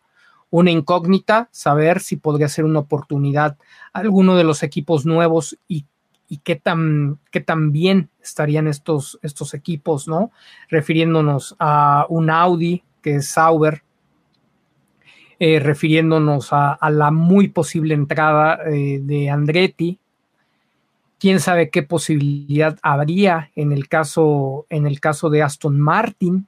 Para que se diera lo de Aston Martin, yo empiezo a ver a Stroll muy fuera de Aston Martin para, para la temporada 2025 quién sabe si pudiera darse una repatriación hacia Aston Martin, seguramente querrán eh, agarrar un bombazo, querrán tener a alguien con mucho posicionamiento. Aston Martin, mm, con Aston Martin no se puede sacar demasiado partido a, a toda la audiencia, a todo el público que tiene Checo, porque la marca Aston Martin no es no tiene su fortaleza en los mercados donde se mueve Checo. Ese es, ese es un punto en contra eh, para Checo en, Aston Martin, porque si fuera por otro tema de negocios, si fuera por otras marcas, sería un excelente candidato, ya lo conocen, sabe, saben cómo trabaja. Eh, dentro de lo que cabe Aston Martin, pues mostró un buen inicio de temporada, podría recuperar el, camino, ¿no? Y, y bueno, nunca se sabe para 2026 quién, qué equipo pudiera asumir eh, de pronto el, el, liderazgo, si a lo mejor eh, Ferrari pudiera llegar ahí. Ya, ya platicaba y repito, creo que puede ser muy cotizada su expertise dentro, dentro del entorno, dentro del entorno Red Bull, creo que podría ser información muy, muy codiciada, además de, además de su trabajo deportivo. Entonces, oportunidades para seguir en la Fórmula 1 va a tener, oportunidades para estar en un equipo donde pueda ganar carreras o donde pueda luchar por campeonatos, eso es una incógnita. Es totalmente, totalmente una incógnita. De los equipos top por excelencia, ya lo comentamos, salvo que Ferrari y las declaraciones que hemos visto de Basser vayan en el sentido de que ya existan pláticas con su representante, de que ellos tengan la visión, el panorama claro de lo que está pasando en Red Bull, de que aprecien y como gente del automovilismo sepan que Checo Pérez tiene la velocidad para competirle a Max Verstappen, eso podría ser positivo. Lo que se vuelve negativo es no tener la personalidad, porque desafortunadamente el mensaje que ha comunicado Checo con el apoyo de su entorno personal, que son quienes trabajan los, esos mensajes, eh, o aceptando los mensajes del, sin regatear los mensajes de comunicación del, del, equipo, pues ha mostrado no tener la personalidad, no tener el carácter, no ser, no ser un líder. Y eso, ese mensaje de sumisión, que termina siendo mensaje de sumisión, o de inocencia, como luego nos dice nuestro amigo Fernando, eh, cualquiera de las dos cosas que de todos modos terminan en muchos casos uh, relacionándose o percibiéndose como, como sumisión, pues te llevan, te llevan a un punto donde no es agradable, no es agradable para, para el equipo tu perfil, ni para la gente tu perfil, más allá de que tú creas que te sirve para cuidar la chamba, pues te la sirve para cuidar a lo mejor unos meses, ¿no? Pero imagínate, tocamos madera, Dios no lo quiera, que, le finalizan su, contrato, ¿no? Anticipadamente, que para 2024 no sigue Checo Pérez. ¿Habría servido de, algo defender a Helmut Marco? ¿Habría servido de algo decir que tenía una gran relación con todos en, la interna, en lo personal, que lo público no era importante? O sea, no queremos que, no queremos que suceda eso, no queremos que, que pase eso, pero pues también cómo lo evitamos si de repente en el mundo de la Fórmula 1 parece inevitable y una papa caliente que, ese tipo de cosas te ocurran, ¿no? Entonces, pues, vamos, a ver, eh, no ha sido un mensaje positivo eh, el que ha comunicado, le podrá servir a lo mejor para cuidar la chamba el tiempo que le queda, pero no le ha servido para posicionarse como alguien que puede ser un desafiante, como alguien que está alzando la voz y aunque se pelee con Red Bull, está, está mandando el mensaje al entorno de yo soy capaz de ganarle a Max si un equipo me pone un auto con las características para poderle competir y yo desarrollar el máximo de mi conducción. Si ese hubiera sido su mensaje central de este, yo lo único que ya demostré que yo lo único que necesito es un equipo y un auto que me permita sacar lo máximo de mi estilo para competirle a Max. Pues sí, a lo mejor se podía pelear con Red Bull o a lo mejor los podía hacer reaccionar, pero por lo menos ya se estaba poniendo ahí. Y así como de, mientras eso no lo haya, bueno, ni yo ni ningún piloto este, va, a poderle, va a poderle competir a Max en el mismo, en el mismo auto. Ojalá le cumplan su contrato para 2024 y ojalá alguien esté grabando esto o alguien le lleve este mensaje a sus redes sociales o alguien del equipo de, de Checo Pérez lo esté viendo y aunque se lo cuelguen a título propio, aunque digan que a ellos se les ocurrió, no me importa, vayan y le, y le, y le digan, di esto, por Dios, muérete de algo, asegura, empieza a negociar, empieza a posicionar tu, una, una buena oportunidad en otro lugar y que no se vean nada más como unas meras patadas de ahogado, ¿no? Ya de desesperación, de frustración, de ya no sé qué voy a hacer, ya vi que aquí no tengo, no tengo futuro. Necesitas hacerlo mientras todavía estés vivo y no lo puedes hacer cuando acabas de tener un mal resultado como el de Suzuka. Cuando te va bien, cuando tienes un buen resultado, es el mejor momento para curarte en salud, para anticipar las cosas que pueden suceder y para cacarear tus huevos. Entonces se han perdido muchísimas oportunidades, pero recordar, o sea, es eso. El mensaje central de él debería de ser, si, si, un, si, si tengo un buen, si un equipo me da un buen, un buen auto y, y se trabaja para que yo pueda tener las condiciones de sentirme a gusto y explotar el máximo de mis capacidades, entonces yo puedo ganarle el campeonato a Max Verstappen el que sea. Mientras, mientras el auto esté, mientras yo no me pueda sentir como en el auto, ni yo ni ningún otro piloto de la categoría va a poderle ganar en el mismo auto a Max Verstappen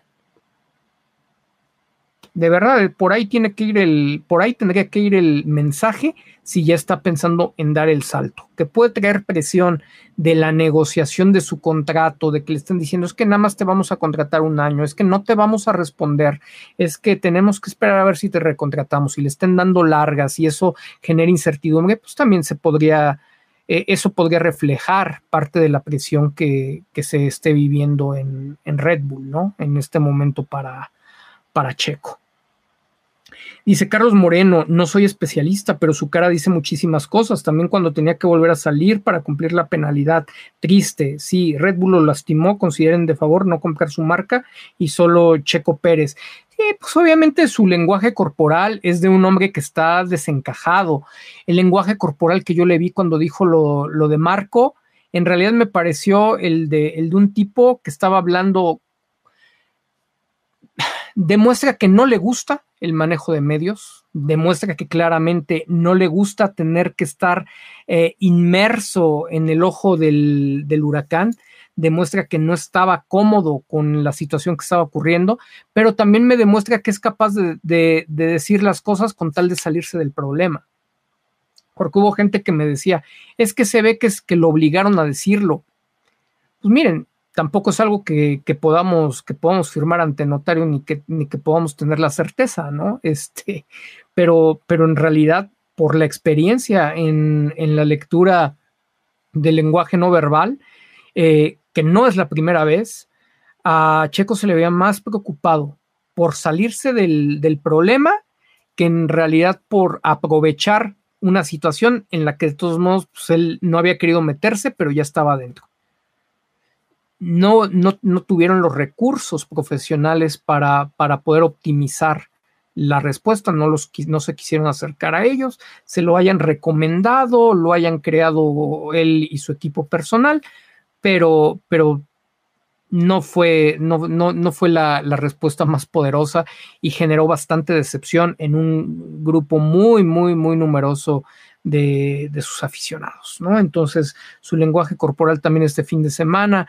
fue el, de alguien que se dio cuenta que tuvo responsabilidad en muchas de, las situaciones y que no suma en un momento complicado, ¿no? Como, como, el que está viviendo, porque tampoco me queda duda que parte de, las ganas de salirse de esa discusión de lo del tema de Helmut Marco es porque está de por medio tanto la continuidad eh, eh, para 2025 como uno nunca sabe, ¿no? El, tema de, 2024, que apenas hasta hace dos semanas o tres semanas comentábamos no va a tener ningún problema, ¿no? O sea, va a estar en 2025. Pero con toda la serie de, sucesos que se han venido desencadenando, de pronto hasta eso, hasta esa certeza, me parece que ya se perdió, ¿eh? aunque lo aseguren, aunque Horner lo asegure y aunque Helmut lo, lo asegure, o sea, hasta casi, casi, hasta no verlo en la presentación del, del auto en 2024, bueno, sí, sí me, sí me costaría, me costaría trabajos tener la certeza plena de que, de que va a estar ahí. Es muy triste, muy triste eso. Armando Linares Ávila, es inaudito que con todo y todo siga declarando, es que no siga declarando, es que no encuentro el punto, es que esto, es que lo otro, y todo para minimizar y apagar el tema del racista de, de Marco. Y es que todo lo minimiza, todo lo que tiene que ver con el equipo lo minimiza. Todo lo minimiza, en todo, en todo le pone el, cuerpo a las balas, ¿no? Todo lo minimiza, todo lo minimiza. Y si eso, y si crees que esa actitud servil es la que la, lo único por lo que vales para seguir en el equipo, pues es que tu autoestima está por el suelo y tu ignorancia para tener mejores recursos, mejores herramientas a la hora de declarar, pues tampoco te está permitiendo acercarte a la gente adecuada o tener a la, a la gente adecuada. Entonces, pues se está juntando el hambre con la necesidad. Eva Vega, saludos tío, gracias por tus charlas. No vi la carrera por el abandono de Checo, pero me parece que igual de aburrida que siempre. El mismo ya parece muy aburrida, pero bueno, seguimos en la checoneta. Saludos Eva. Eric Sabido, tío, buenas noches. Mejor hablemos de herramientas aplicadas a la percepción pública de manera general. Es mucho más interesante que hablar de quien no quiere escuchar y asesorarse. Es muy triste, ¿eh? Empiezas, empieza a ser o ya desde hace bastante tiempo es incómodo tener que estar como disco rayado hablando de la gran área de oportunidad, ¿no? O, del gran riesgo, la amenaza que, él tiene ahí y conforme pasa el tiempo, pues lo único que hace es complicarse, ¿no? Entonces, sí se, se vuelve muy difícil, pero pues tal vez en algún momento eh, al final de la temporada tendremos que evaluar nuevamente de manera objetiva si es que vale la pena seguir con, con estos directos Ojalá que Checo Pérez siga en Fórmula 1, pero a ver si, vale la pena, porque pues, en el punto en el que siempre seguimos, pues basta con repetir o con reproducir cualquiera de los directos anteriores para entender cuál es uno de los principales problemas que tiene Sergio, ¿no? O sea, cambian los escenarios, varían un poco las situaciones, pero los problemas de fondo básicamente siguen siendo los mismos. Entonces, si en determinado punto decidimos no continuar más con los análisis para la temporada 2024, eh, bueno, veremos la oportunidad de eventualmente poder hacer algunas charlas eh, de asesoría. No sé si serían en vivo, a lo mejor serían grabadas algunas pequeñas capsulitas o, mensajes ahí cortos, ¿no? Que, les puedan ayudar a su, a su crecimiento. También no, no, no es algo que, yo quiera olvidarme, olvidarme de ustedes. Estoy muy agradecido, la verdad, de toda la confianza que, que, nos han dado, porque pues al final del día ustedes tampoco tenían ninguna obligación de creer en lo que estábamos diciendo y aunque ahora al paso del tiempo hemos demostrado pues mayores resultados, ¿no? Que, sus, que, los canales tradicionales y de confianza, pues no deja, no deja de ser algo a valorar que, que, ustedes hayan decidido confiar en estos que hasta hace algún tiempo pues eran desconocidos para la opinión pública. Dice Humberto Ramírez, yo veo a Checo cometiendo errores injustificables. Hay una desconexión entre su mente y sus manos al estar en el auto. Va más allá de si no está su estilo. Chocar como lo hizo y rebasar en safety car es raro. Sí, Humberto, eh, si hay una desconexión ahí, o sea, lo, platicábamos, sí, en esa, en esa parte, ok, sin, si bien no fue su problema el incidente que ocurre con Sainz, pero sí viene derivado de la arrancada y el tema que genera esa problemática en la arrancada tiene una responsabilidad compartida entre él y sus ingenieros. Después hay una desconcentración tremenda en lo del safety car y ahí no tiene nada que ver el estilo, el estilo del, auto, ¿no? Y esos dos rebases casi calcados, ¿no? El de Albon y el de Magnussen, pues llaman mucho la atención, no es, no es común en él. Hay un tema, hay un tema mental serio que, que tiene que trabajar. Tiene, ¿no? Le convendría definitivamente le convendría trabajarlo. Dice Orlando Aragón Hernández, primo Tello, felicidades por tus 44, disculpa por apenas decir, ah, ya tengo 44, sí es cierto. este, disculpa por apenas decírtelo, ¿sabes? Estoy hasta la mamá de Ralph, ya se dio cuenta que somos catastrofistas y le damos clic a sus fake news sobre Checo, le odio.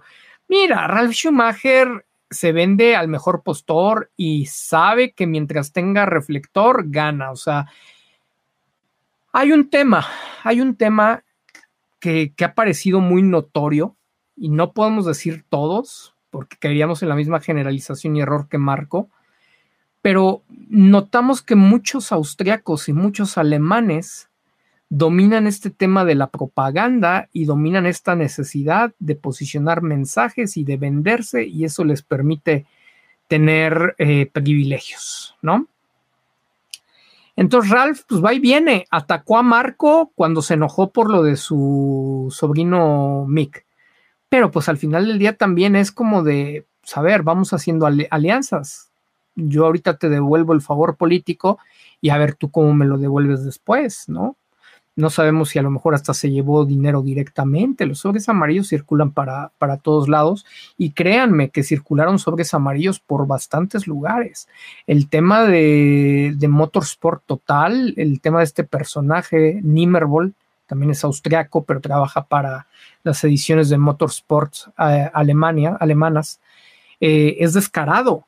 En el caso de Nimmervoll, quizá solo sea un tema de, de relaciones públicas, porque pues de repente tienes que corresponder, ¿no? Las exclusivas, las primicias eh, que te da Helmut Marco, ¿no? El, mantenerte como líder del, sector gracias a la información que, él te da, ¿no? Entonces, pues parece correspondiendo a, todo ese favoritismo o, o, todos esos privilegios que le da a su medio y a su persona, pues haciendo toda una defensa sin sentido, ¿no?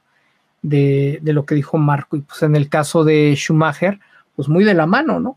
Muy, muy de la mano. Hay poca consistencia. ha llegado a decir cosas positivas de Checo, inclusive también comentó lo del psicólogo.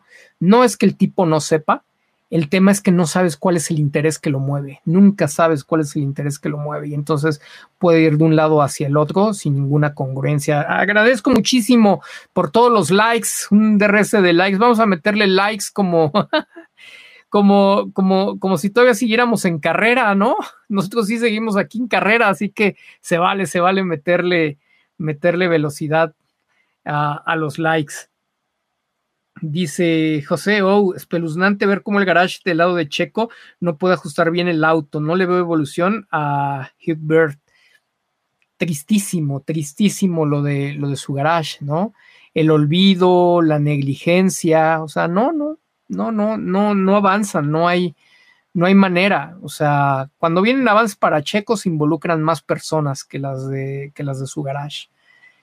Y con Hugh y, y compañía, no hay avance ni en la comunicación, ni en los resultados, ni en la configuración. Nada, nada, nada. Y ustedes vean el tema de Max, ¿no? Lo dijo Marco, no lo, no lo estoy inventando yo. Y, y descubrió algo que, pues, de alguna manera muchos sabíamos, ¿no? Max no se involucra realmente en la retroalimentación técnica. Simplemente te, dice de una forma más burda, este, oye, tengo, tengo sobreviraje, tengo subviraje y no me siento a gusto, ¿no? Ahí resuélvelo. No es de que me, me, me, voy con mis mecánicos y me pongo con ellos y empezamos a examinar soluciones técnicas, cosa que se hace Sergio y muchos otros pilotos. Max nada más es de, pues yo siento como que el carro no está rápido. Resuélvanlo. Ahí va Giampiero Lambiase y el resto de ingenieros y le entregan un carro rápido y se lo entregan eh, con las exigencias, con las necesidades que él tiene y entonces puede salir y pisar a fondo desde la primera vuelta de la práctica ¿no? Eso no ocurre con Sergio. Y cuando alguien dice, pero es que ¿por qué Piastri? ¿Por qué Lawson sí se adaptan mucho más rápido? Ah, bueno, porque en esos equipos ambos garajes están dando hasta lo último que tienen en sus manos por hacer que sus pilotos puedan competir, por hacer que sus carros puedan obtener puntos, por hacer que sus carros puedan estar lo más arriba posible. Y esa lucha por, por querer hacer que sus pilotos tengan el mejor rendimiento, solamente hay un equipo en donde no existe de la misma manera. Red Bull. Y no es que Red Bull no quiera que su auto no esté en segundo lugar todas las carreras. Simple y sencillamente no le destina la misma atención que a Max Verstappen. Y, de alguna manera también es muy claro que a Checo Pérez, que Checo Pérez no solamente recibe los tenis de la misma talla de Verstappen, también hereda toda la ropita sucia de Verstappen. Es decir, Checo, si te estás quejando que no te agarra el carro, pues mira, aquí está, aquí está todo el setting, todo el setup de, Max. Si quieres, cópialo. Es, es, está comprobado que, funciona, que con ese setting se puede hacer rápido. Y entonces te quedas así como de, puti, yo para qué fregados lo quiero si, si de todos sigue sin ser de mi talla. Entonces ahí es cuando te dicen, es el mismo auto y no mienten. Tiene acceso a la configuración de Max, y no mienten. ¿Por qué? Pues porque de todo modo no te sirven, ambas cosas no te, no te sirven a ti. El tema sería comprobar si, si a Checo le dieran las mismas prestaciones que a Max Verstappen, hablando de, del equipo de ingenieros concentrado en desarrollar y configurar, o de que una línea de desarrollo también atendiera las necesidades de, de Checo, bueno, o sea, tendríamos, tendríamos un Rosberg Hamilton todo el tiempo, ¿no? Pero, pues, ¿qué les digo? Ya saben la historia. María Guadalupe Torres Cruz, yo me puse a investigar y me di cuenta que los problemas en configuración casualmente también le ocurrían a Mark Webber. Me da a pensar que ese eh, Garage 2 está malito. Pues es cosa de, de interés, ¿no? También porque los ingenieros no son los mismos. Eh, Red Bull ha mostrado, inclusive Marco se le ha ido la boca y ha dicho que si fuera por ellos tendrían un solo garage. No les interesan dos garajes. Entonces, por eso se da la situación. Cuando ustedes ven el porcentaje de productividad de Mark Webber, con excepción de la temporada 2010, su, su porcentaje de productividad también ronda el 36-37% de los puntos totales para los campeonatos de constructores. Entonces, no es algo, no es algo que digas, es que Checo sí está exageradamente por debajo del promedio y por eso se van a deshacer de, él, ¿no? Ni siquiera va al caso. Ahora, yo veo mucha gente, incluido el papá de Checo, ¿no? Ahora todo el mundo está hablando de lo que produce Checo fuera de la pista y de su gran público y de las ventas. Se les olvida quién puso el tema en el radar, porque Digo, no soy el único que puede hablar de ello, pero ustedes saben perfectamente que un servidor junto con ustedes y el equipo de percepción pública somos los que le hemos dado vida al tema y la relevancia de Checo Pérez como negocio para Red Bull y la Fórmula 1. Y ahora resulta que mucha gente está hablando, inclusive hasta ocupan mis propios argumentos en mi contra, ¿no? Así como de, pues es que tú no sabes que Checo Pérez genera muchísimo dinero y es súper productivo para la marca. Pues, ¿cómo no lo voy a saber? sí, sí, el que se ha encargado de, revelarlo, ¿no? Pero por lo mismo que van atrasados en información, la información no muy positiva es que se empiezan a caer los indicadores de Checo Pérez también. Y los indicadores de la mano de Checo Pérez con Red Bull. Inclusive, aunque Checo Pérez tuvo un buen segundo lugar y una gran carrera en Monza, los indicadores no fueron muy altos y fue bien emocionante y estábamos bien contentos con el resultado de, Monza y los resultados y los indicadores no fueron buenos. Luego vino lo de Singapur, pues evidentemente hubo una caída, ya sabemos, ahí ni Verstappen estuvo bien, ¿no? Entonces no podría haber una referencia, pero ya también sabemos que aunque, Verstappen gane, de todos modos suben los, los indicadores. Vamos a ver, vamos a ver si logramos tener acceso esta, esta semana ojalá se nos dé acceso a los indicadores de esta semana, donde Red Bull es campeón del mundo de constructores por segundo año consecutivo, por sexta vez en su historia, y a ver dónde, dónde se coloca, dónde se coloca el tema, entendiendo que pues también se dio la salida, la difícil salida de Checo, ¿no? De la, de la carrera. Va a ser interesantísimo, va a ser muy, muy, muy, muy interesante eh, cómo se ese indicador. Repito, ojalá podamos tener acceso, acceso a él y pues en dado caso ya se los estaremos reportando. Pero el tema es que sí se empieza a ver la decepción del público, la decepción por las decisiones de Checo, por el más por el tema fuera de la pista que dentro de ella, porque pues sí, ya sabemos que el auto no está a su estilo, ya entendemos que, por eso algunos resultados no llegan, ya entendemos muchos que por eso no compite con Max Verstappen, pero si el propio público de Sergio se está decepcionando por su falta de carácter, por lo que comunica de falta de carácter eh, fuera de la pista ante diversas circunstancias, pues obviamente ya ni siquiera va a empezar a perder esa fortaleza que representaba de negocio fuera de la, fuera de la pista y entonces, pues de esa manera ya Red Bull, ¿para qué lo quiere? Ya ni siquiera para darnos a tole con el dedo o zanahoria a todos, ¿no? O sea, parecería ya desahuciar el paso de Checo. Hay que estar muy pendientes, ¿eh? Se están cayendo los indicadores de, Checo Pérez, no solamente los de Red Bull. Dice, em, Miguel Alvarenga, saludos tío Tello, encantado de escucharte. En cuanto a Checo, ya me harté de apoyar a alguien que no pone de su parte, cometiendo errores de un completo novato. Hubo, hubo errores delicados, ya lo comentamos. Y, y, bueno, los errores de comunicación para un servidor son errores de novato también. Fernando Valdés, a Weber, a Gasly, a Albon, a todo piloto, todos le pasa algo con ese auto, por eso me dan risa los que piden ese asiento, no saben lo que les espera, jaja. Eso, sin duda alguna, mi querido, mi querido Fer, ya queremos ver. Enrique Adame, saludos tío, paso a dejar mi like y mañana lo veo en mis tiempos libres del trabajo. Bienvenido, Enrique. Rodolfo Acosta, tío Tello, te saludamos mi esposa Yasmín y yo desde San Luis Potosí. Un abrazo, saludos a ti y a Yasmín con mucho cariño hasta San Luis Potosí. Dice, la verdad es que muy desanimados por todo lo que sucedió con Checo. Esperemos vengan mejores cosas, pero nadamos contra corriente. Todos, me sumo, me sumo a tu mensaje, Rodolfo. Todos o la mayoría esperamos que vengan mejores cosas, pero tenemos que tener muy claro, estamos contracorriente y parte de ese nado contracorriente ha sido complicidad y decisión personal de Sergio. Norma Pierini, nunca le había visto a Checo una carrera como la de, la de anoche, no lo podía creer. Difícil, Norma, difícil. Emanuel Cortés, lo que está pasando con Checo ya es surreal. Es cierto que el piloto cometió un par de errores hoy día y eso da más carne a las fieras que están en su contra. Sí, Emanuel, sí, sí, sí, sí. Y es que ese par de errores está amplificado por su mala prensa. Jorge Mendoza, hola tío, buenas noches, qué bueno ya tenerte en vivo, te doy mi like de entrada, qué día tan triste para Checo y de mucho análisis, hay muchas cosas que interpretar y de percepción con esta actuación, sin duda, Jorge.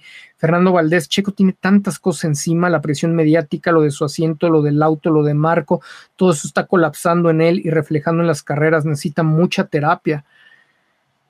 Necesita, necesita sus sesiones con un buen psicólogo del deporte.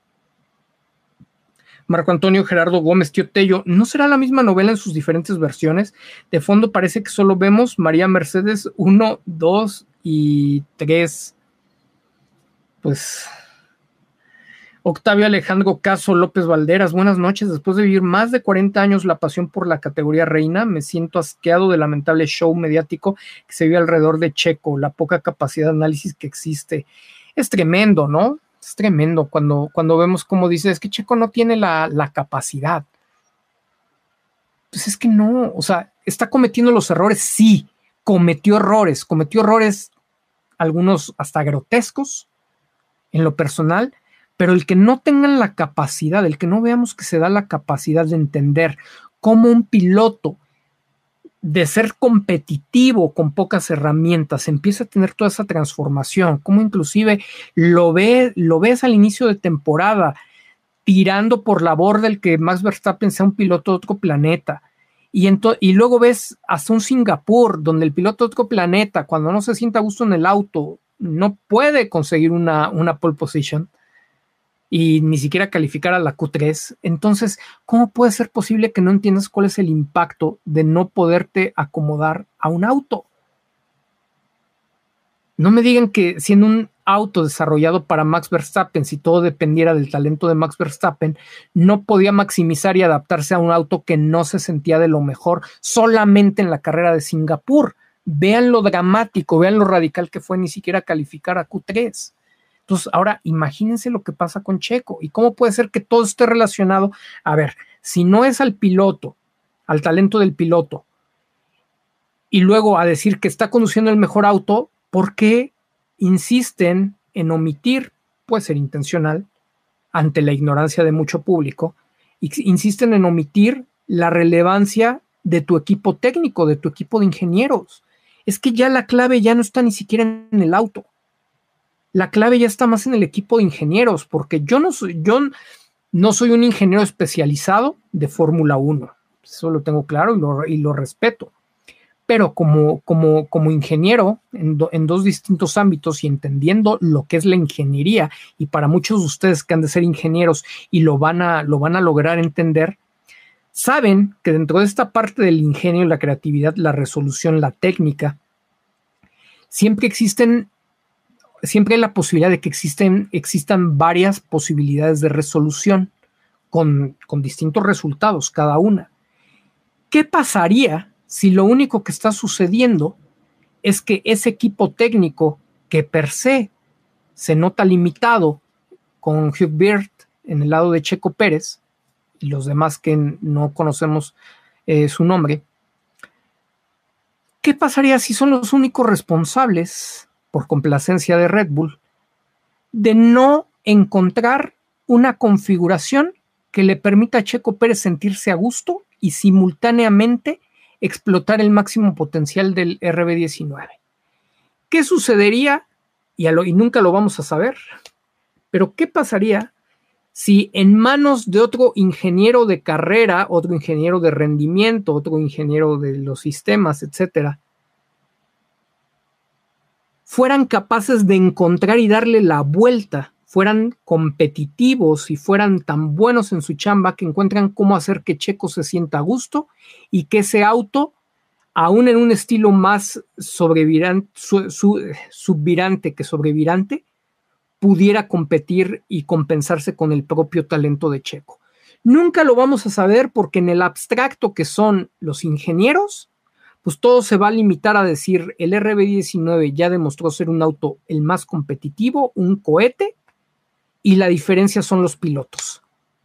Cuando existe la probabilidad muy importante de que un buen equipo de ingenieros, un equipo experimentado de ingenieros, pudieran darle la vuelta a ese mismo RB19 y poner en la competencia Checo Pérez. Y lo mismo con todos y cada uno de los autos que inicial y potencialmente están diseñados para Max Verstappen. Porque un piloto, pues al final del día trabaja con ellos, pero los que están íntimamente ligados con todo el desarrollo, los sistemas, etcétera, pues son ellos. Puede dar una opinión el piloto con su conocimiento, involucrarse, pero los límites y los alcances y cómo le das la vuelta o cómo explotas las herramientas, cómo le das un uso que a nadie se le había ocurrido, depende de los ingenieros. Entonces, mientras Sergio tenga un equipo tan limitado de ingenieros y jamás se haya quejado ni haya solicitado públicamente que los hubieran, que los hubieran cambiado, este, mientras, eso, mientras eso ocurre, la temporada 2024, si él continúa en Red Bull, va a volver a ocurrir exactamente lo mismo. Y tenía que ser públicamente porque a nadie nos consta que Sergio no haya pedido un cambio de ingenieros. Pero si lo dices adentro, pues acuérdense que lo, lo importante es lo personal, no lo público, y en lo personal le pudieron decir que sí, y hasta el día de hoy no ha pasado nada. Y por el otro lado, cuando posicionas la idea en lo público, pues a todo, a todo mundo le queda en la cabeza de que pues, hay un tema, hay un problema de, ingenieros y, y, si no viene un cambio de ingenieros, pues siempre va a haber ahí un asterisco que diga, el hombre, el piloto señalaba que no avanzaba, ¿no? Pues hasta lo puedes decir, oye, pues en los, en, equipos anteriores con menor presupuesto, pues junto con el ingeniero maximizábamos el resultado. Imagínate, ahora, ahora tenemos un auto que ya demostró que puede ser un cohete y no logramos maximizar su, su resultado y todo tiene que recaer en que es únicamente por el estilo, cuando ni siquiera estamos logrando técnicamente eh, tener la capacidad de configurarlo para que yo me sienta a gusto y también lo pueda aprovechar al máximo. O sea, ahí hay un tema, ¿eh? Ahí hay un tema que creo que de fondo es el más importante. El equipo de ingenieros me parece que es la mayor de las diferencias en el rendimiento de, Checo Pérez. Ni siquiera el auto per se al estilo de Max Verstappen, ni el tema de estilo de, conducción. Simplemente ingenieros que no son capaces de darle la vuelta y decir, ok, ya sé lo que necesitas, vamos a resolverlo, aunque sea poniéndole una, una ruedita de masking tape, ¿no? o sea, digo, es un decir, ¿no? Eh, pero como ingeniero, o sea, es, si, eres, si eres el más buenazo, le encuentras cómo, cómo darle la vuelta o, hacer peticiones específicas. ¿Sabes qué, Checo? Lo que necesitaríamos es tal, tal, tal y tal. Pues a lo mejor yo como ingeniero no lo puedo pedir, pero si lo necesitas y si tú políticamente, junto con tu equipo, patrocinar lo que sea, lo piden, podría estar dentro de presupuesto y eso nos haría regresar, regresarte de lleno a la competencia. Todo eso no está pasando. Todo eso no está pasando del lado de, Checo. Pero hay complicidad por acción u omisión de parte de Sergio. Y sí creo que es el tema de los ingenieros el más importante, ¿no? Entonces, obviamente, autor intelectual Red Bull, autor material su garage, pero cómplice por omisión y silencio eh, Checo Pérez. Dice Alfie Rodríguez, vientos, llegué a tiempo, saludos desde Lucasfilm, Vancouver. Yo sigo tus consejos, tío, me han aportado mucho a mi performance profesional. Cómo me gustaría que Checo y su gente hiciera lo mismo, escuchar. Qué difícil es escuchar, ¿verdad? Qué difícil es escuchar. Vean cuántas descalificaciones tenemos y ustedes los que me hacen favor de, retroalimentarnos con su testimonio, pues también se han de decir cuando ven una crítica, pobres güeyes, ¿no? Estos que, critican sin darse cuenta del valor de, la información que se está compartiendo. Muchas gracias, Alfie, y enhorabuena por tus resultados. Elena, Yo quiero darte las gracias porque he aprendido mucho de lo que tú nos dices en este espacio. Gracias. Otro testimonio más. Gracias, Elena. Iván Q, saludos, tío, con el casi nulo manejo mediático del equipo de Checo y él diciendo que habla en la pista, pues con lo que pasó ayer, creo que quedó muy mal su imagen de nuevo, lamentablemente. Sí, sí, lo comentamos casi al, al principio, ¿no? Cuando tú solamente hablas en la pista, pues el día que tienes un mal día como estos, pues te, te tienes que retirar de la Fórmula 1 casi, ¿no? Jorge Mendoza, aquí lo que hay que analizar es el lenguaje no verbal de Checo y cómo cometió errores que nunca hace. Me parece que está derrotado mentalmente o sabe algo muy fuerte como su no continuidad en 2024. Está muy presionado su, lenguaje no, verbal. Eh, lo tiene limitado. ¿Sabes? Está pasando, está pasando, ven su lenguaje corporal, justamente el de una persona.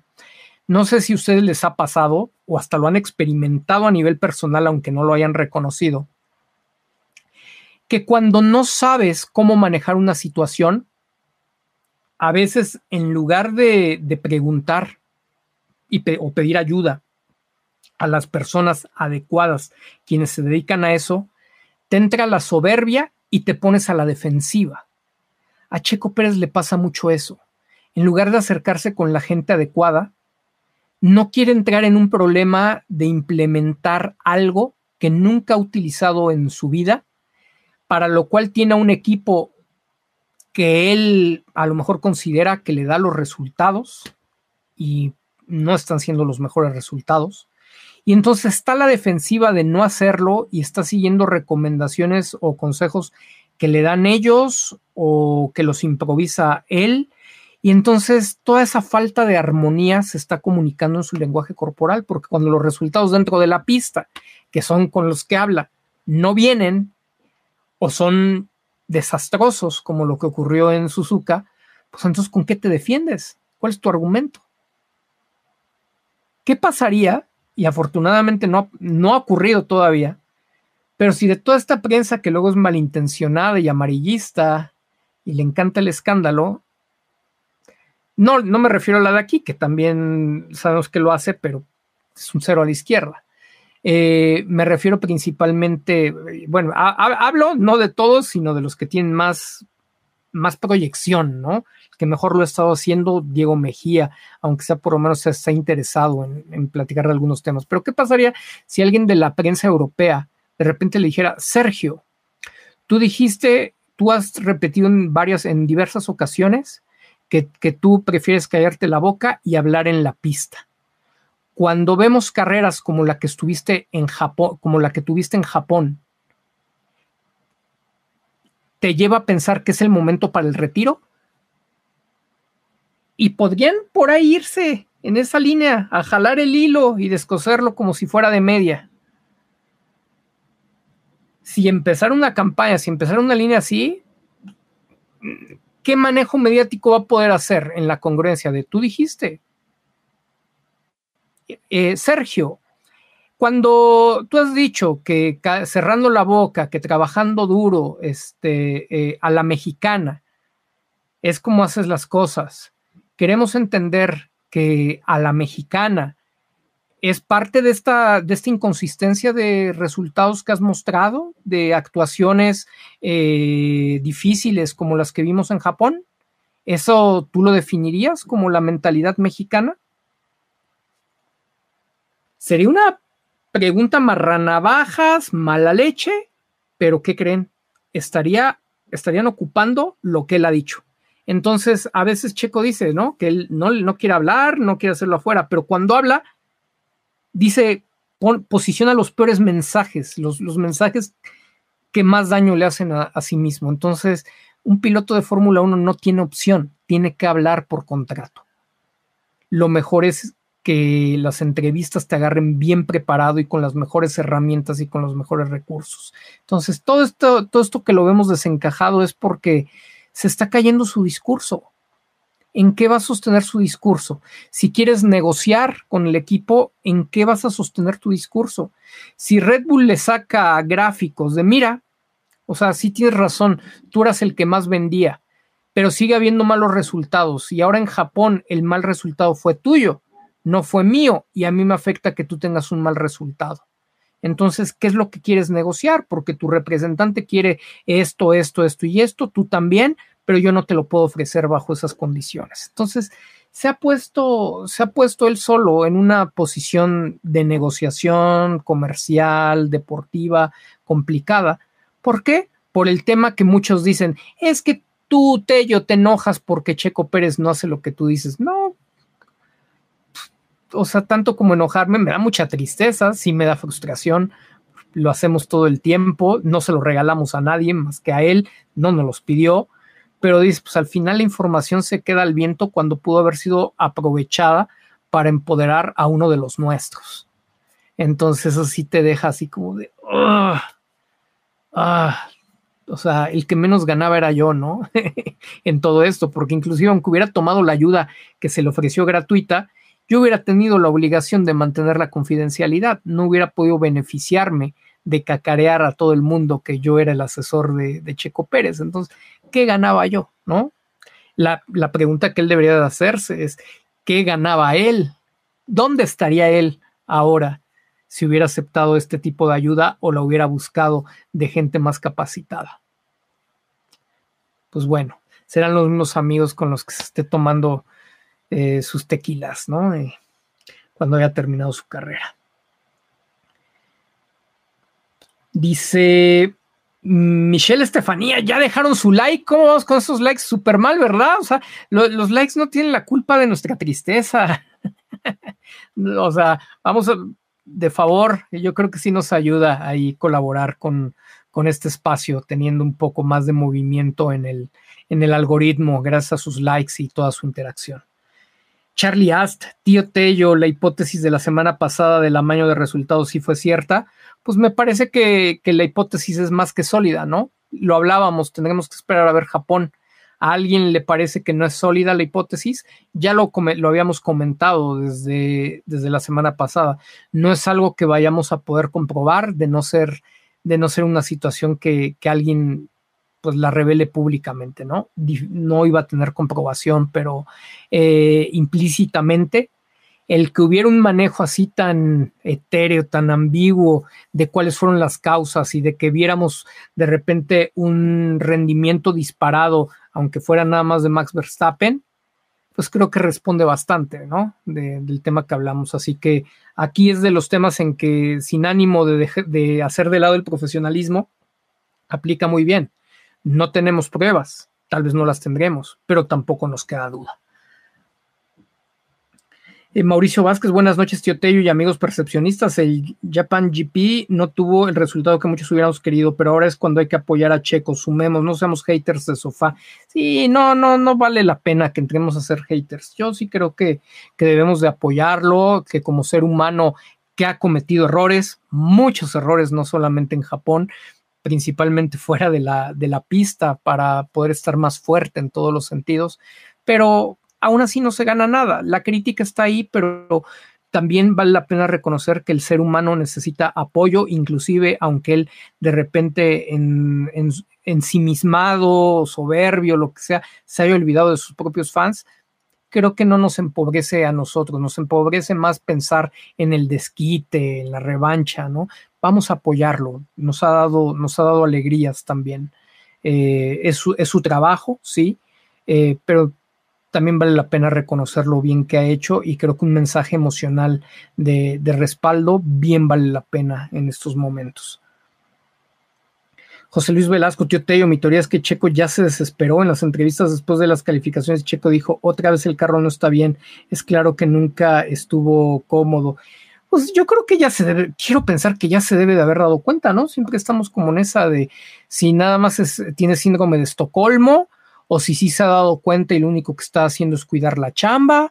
O sea, su lenguaje corporal a mí me transmite en muchas ocasiones que básicamente él sigue queriendo creer, que en su idealismo él sigue queriendo creer, que no quiere amargarse la vida, a lo mejor sabe que si se amarga la sangre ya no va a estar a gusto y entonces las cosas no van a salir bien, tal vez él sea su modo no, no muy preparado, ¿no? Para, para afrontar las cosas, ahí es donde necesitas el apoyo de un psicólogo deportivo para que te ponga en armonía y te ayude a conciliar tus demonios y los problemas que están sucediendo a tu alrededor de tal forma en que, en que puedas salir y encarar eh, los retos que, que, que se te presentan para conseguir las metas.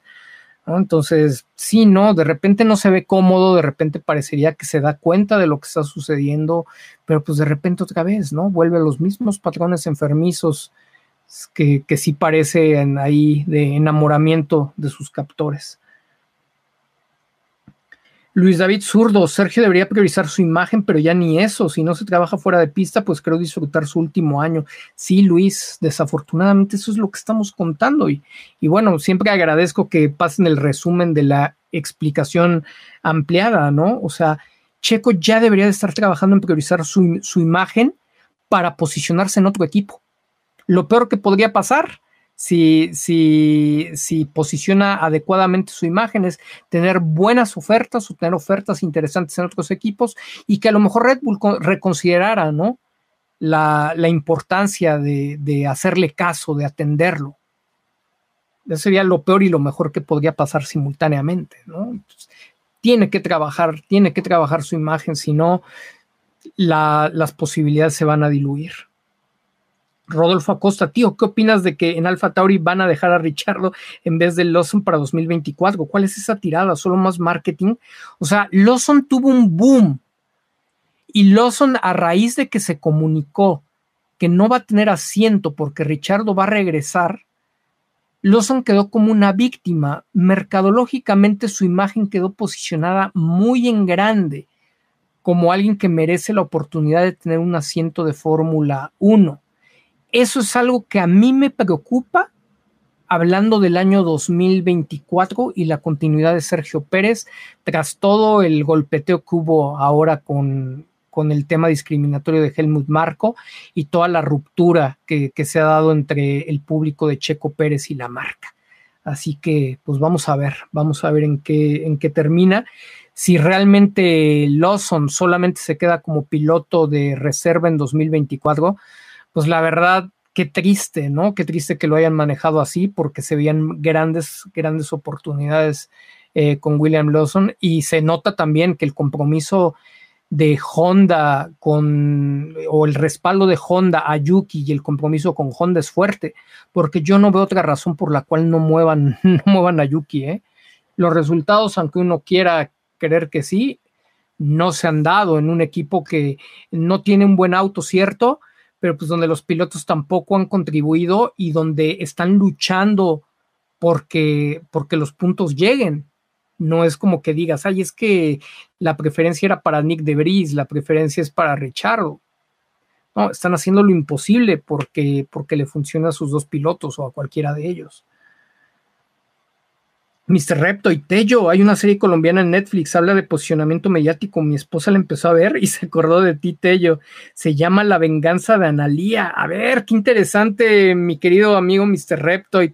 Vamos a, vamos a tratar de, echarle un, un, ojo. Gracias también a tu esposa por acordarse de, de, de, un servidor. Y sí, van a empezar a ver cuando ustedes ven, eh, cuando ustedes observan series, muchos, en muchos de los casos van a empezar a notar y cada vez les van a, a, llegar con mayor claridad escenarios de los que estamos viendo. Yo les recomendaba la semana pasada, les sigo recomendando, por supuesto, la serie de Sucesión en HBO, o sea, habla gruesísimo, gruesísimo, inclusive podrían ahí identificar en, en, en determinado punto eh, a Checo Pérez eh, en, uno de los, en uno de los personajes. Hay un punto clave dentro de una de las temporadas donde llega, no, no se los quiero spoilear, pero donde claramente dicen algo que ya hemos mencionado de Checo y que está siendo su gran problemática por la que no se le está dando la confianza y las oportunidades. Arturo Islas, hola, yo ya me desgasté en pelear con haters por redes sociales, una gran mayoría de Argentina, Colombia, España, xenofobia y racismo, terrible el complejo y, y, y evidenciar que países super, que su país es superior a México. No vale la pena, Arturo, no vale la pena. No, no te desgastes, que digan lo, lo, que sea. O sea, para que tenga importancia lo que dicen, requieren que haya alguien que escuche y se sienta afectado. Y alguien me va a decir, ah, entonces pasa lo mismo con Marco. No, no pasa lo mismo con Marco. Deberían, de estos haters no deberían de existir. Los puedes reportar a, a Twitter. ¿Por qué? Porque esas conductas no deben de existir en ningún lugar. Por eso nos queremos hacer de Marco que tiene mayor influencia, mayor alcance. Pero ponerse a pelear es como ponernos a pelear con Marco y decirles que los austriacos, ¿no? No, no, no, no, no va por ahí. O sea, a esa gente hay que, hay que deshacerse de, la gente que, discrimina, ¿no? Unos más importantes que otros. Repórtalo y si, y si lo reportas y no le hacen nada, porque Twitter eh, suele ser muy laxo, si no vienen muchas reclamaciones, muchos reclamos contra la misma persona, difícilmente actúan o cualquiera de las redes de las redes sociales. Pero si, si, no, si no va por ahí, bloquealos, siléncialos, pero no les des cuerda, porque entonces caemos en su, en su juego totalmente. Dice Antonio, eh, por lo que le continúa pasando a Checo, no creo que retendrá el segundo lugar, seguramente será para Hamilton. Las posibilidades siguen, siguen muy en favor de, Sergio. Perdió una gran cantidad de, de, puntos y de diferencia en esta carrera, pero aún aún, aún tiene las mejores probabilidades. Ojalá que, que pueda cerrar y que con la motivación que tiene en casa, ojalá no le venga una presión mayor ahora en, en México, ¿no? Por tratar de dar el, el, resultado. Que la corra como si estuviera en un país lejano y, desconocido y que haga con mente fría lo mejor, lo mejor que pueda hacer y se asegure de, de sumar los puntos necesarios para mantenerse, para mantenerse en ese subliderato. Ya, Ojalá, pero digo, el peligro, el peligro ahí está, eso sin duda, Antonio. Iván Cool, lo que sí, el fan de ahora de F1, no sé si así ha sido siempre, pero es un fan muy tóxico, manipulable, reduccionista, desconoce muchos factores que intervienen en una temporada y no le interesa analizar. Mi querido Iván Q, déjame te, te platico creció el volumen de aficionados de Fórmula 1. Sabemos que gran parte de ese volumen de aficionados de Fórmula 1 son aficionados recientes al deporte. algunos son aficionados que provienen del, atractivo, de la comedia, del drama eh, creado en Netflix. Pero también hay muchos aficionados, o que se dicen aficionados de toda la vida, y que tienen esas mismas limitaciones. Si yo revelara, y no lo voy a hacer en, esos casos, pero hay algunas personas que llevan años y que son expertos, expertos de la, de la materia, reconocidos como tales en el entorno, con los que he podido platicar uno a uno. Y todavía me repiten que Checo Pérez es muy malo porque basta ver cuántas carreras le tomó obtener su primera victoria cuando me dices que ese es tu razonamiento para decir que Checo es un piloto bastante malo y que aparte, según eres un profesional y eres reconocido en el gremio, bueno, si ya un análisis tan simple como no darte cuenta en los equipos que compitió, el tipo de recursos y todo lo relacionas a victorias, y cuando estuvo con McLaren, lo analizas como si fuera el McLaren histórico ganador y no como el McLaren de 2013, pues nos estamos volviendo locos, ¿no? Bueno, así, expertos, expertos de la materia reconocidos, aseguran cosas de ese tipo, reduccionistas como, como tú lo comentas. ¿Qué nos esperamos de los de, de, las personas de sillón? Aquí me parece que no es un tema de, de nuevas o viejas aficiones, sino más bien de perfiles en este, en este espacio, vean, tenemos casi 800 percepcionistas todavía conectados después de más de, dos horas y estamos disfrutando de analizar desde, en 360 grados las cosas con distintas perspectivas, posibilidades, etcétera. Vemos cosas de las que ellos no hablan, de, de las que para ellos no son importantes. Pero si, si lo volteas a ver en la intimidad, donde Sergio te dice que lo que importa es lo personal y no lo público, de, que él mejor cierra la boca y, prefiere hablar en la pista, y entonces eh, alguien que está involucrado también piensan de la misma forma, pues entonces volvemos a lo mismo. Podrá, ser gente que tiene algún tipo de talento específicamente en lo que hace, pero tiene una limitación grande, una limitación intelectual muy importante, un, IQ muy bajo para poder analizar y, detectar distintos patrones que se pueden encontrar en, una tendencia, ¿no? No, no, no, es fácil. Ahora sí que, eh, el que el que nada sabe nada teme. Se complica y sufre más la persona que alcanza a ver cosas que los demás no. Y eso nos pasa a la mayoría de nosotros. Creo que por eso estamos unidos y creo que por eso estamos uh, carrera tras carrera, independientemente de lo que pase aquí, aquí juntos. Que de verdad eh, parece un absurdo el que no alcancen a ver ese tipo de cosas y que te las reafirmen y que sean tercos en las mismas. O sea, no hay forma. No hay manera, ni aunque lo quieras dialogar, ni aunque quieras eh, entablar una conversación constructiva, no hay forma. Están convencidos porque es, es su límite, ellos ya alcanzaron su límite, es lo que alcanzan a ver. No, por más que les hables del, otro, te van a decir que ya estás paranoico, porque todo lo que ellos no alcanzan a ver es paranoia. Es, una locura, es un, es un invento de, de tu mente, es, brote psicótico de, los demás, todo aquello que, no alcanzan a ver. Entonces, pues es muy complicado, ¿no? Muy complicado, porque yo creo que, que, tú, si sabes que tienes una capacidad de, ver más allá de lo que ve mucha gente, pues no es que te sientas más inteligente, ¿no? Naciste así y a lo mejor has procurado desarrollarlo y, y aprender un poco más, pero, pero los otros no lo entienden. Para ellos tu normalidad no es su normalidad. Y entonces ellos van a ser autorreferenciales. La mayor parte de los seres humanos somos autorreferenciales. Creemos o partimos de la base de creer que los demás piensan igual que nosotros. Entonces imagínense la complicación. Dice Eduardo Hernández Muñoz, lo que no entiendo es por qué tanta falta de apoyo de mexicanos y también mucho hate de argentinos. Lastimoso la falta de apoyo, pero para el único piloto de momento latinoamericano. Sí, mi querido Lalo. Sobre todo a mí me, me llama la atención la, mala leche de, muchos mexicanos. Esa es la, la que yo menos soporto. JDG, saludos desde New Jersey. Solo vine a dejar mi like porque mañana tengo que madrugar. Bienvenido, por acá te esperamos. Fernando Valdés, como que no le ha funcionado ese psicólogo. Pues a lo mejor nada más platicó con él, ¿no? Se lo encontró por ahí en una, en una reunioncita, este, en un precopeo, ¿no? O, algo, o no era un psicólogo deportivo.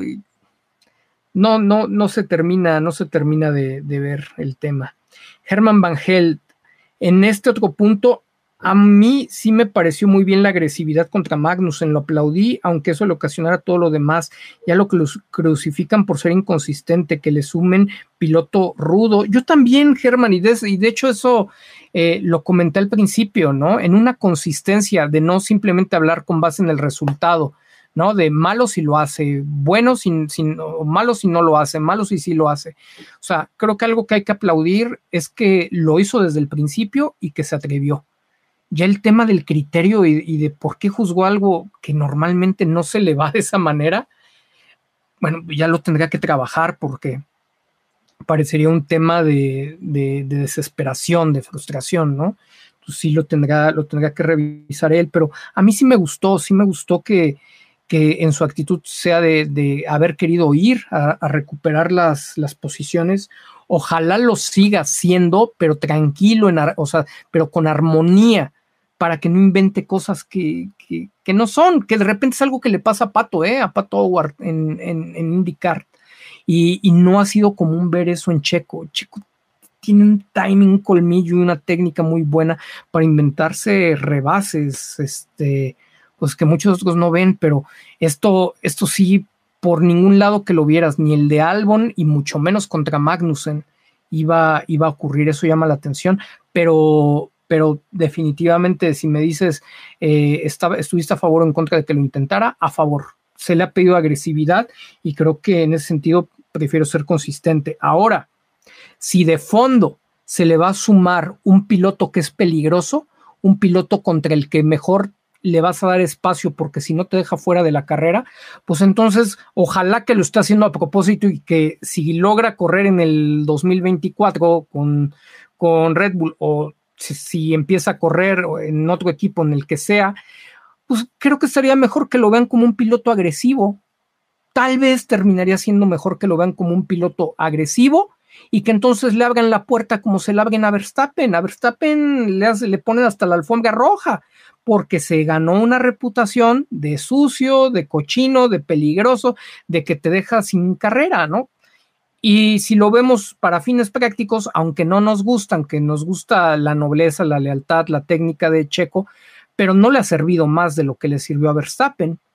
Y parecería que en la tendencia les ha funcionado mejor ese tipo, ese tipo de agresividad a muchos pilotos de lo que les ha servido ser limpios y entonces pasarte en procesión que donde no te dejan rebasar, ¿no? Creo que Checo puede saber quiénes son limpios y quiénes no son limpios. Me llamó la atención un poco porque Alex Albon es un piloto muy limpio, con Kevin Magnussen en realidad el que estaba más en riesgo era el propio Sergio, ¿no? Cuando yo vi que se aventó dije, ya valió, ¿no? O sea, con Magnussen sí necesitas tener precaución, igual que con, con Verstappen. Pero al final sí, en la balanza de eh, se atrevió, se atrevió y no salió. Y no, no, no, se, no se puede estar recriminando todo porque entonces nosotros somos también inconsistentes. Totalmente, cuando gana y aún más cuando le toca aprender.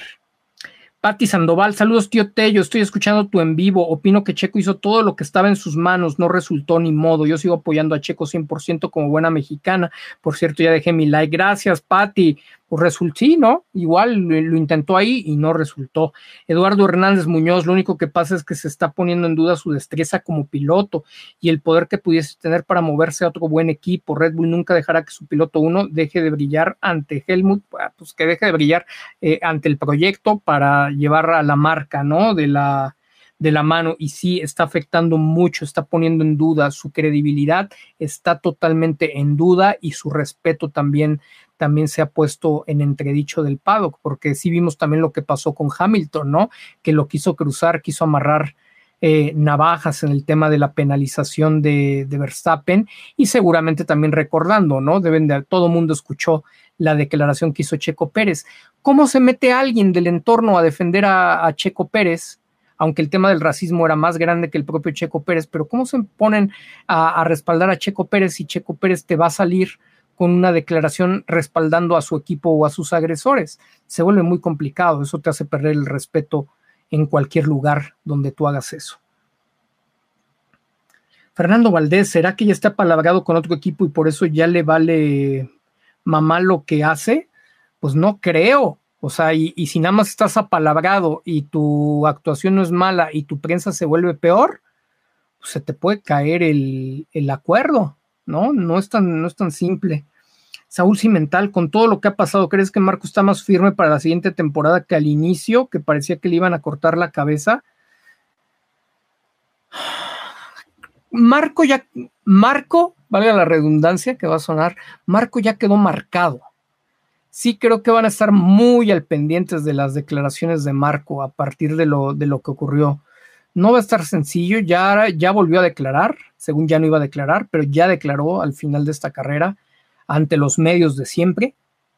Entonces, vean, no duró nada la, restricción que le dio, que le impuso Red Bull, no duró nada, ya le dieron luz verde y declaró relativamente sensato, declaró relativamente objetivo, eh, inclusive de, de, Sergio Pérez.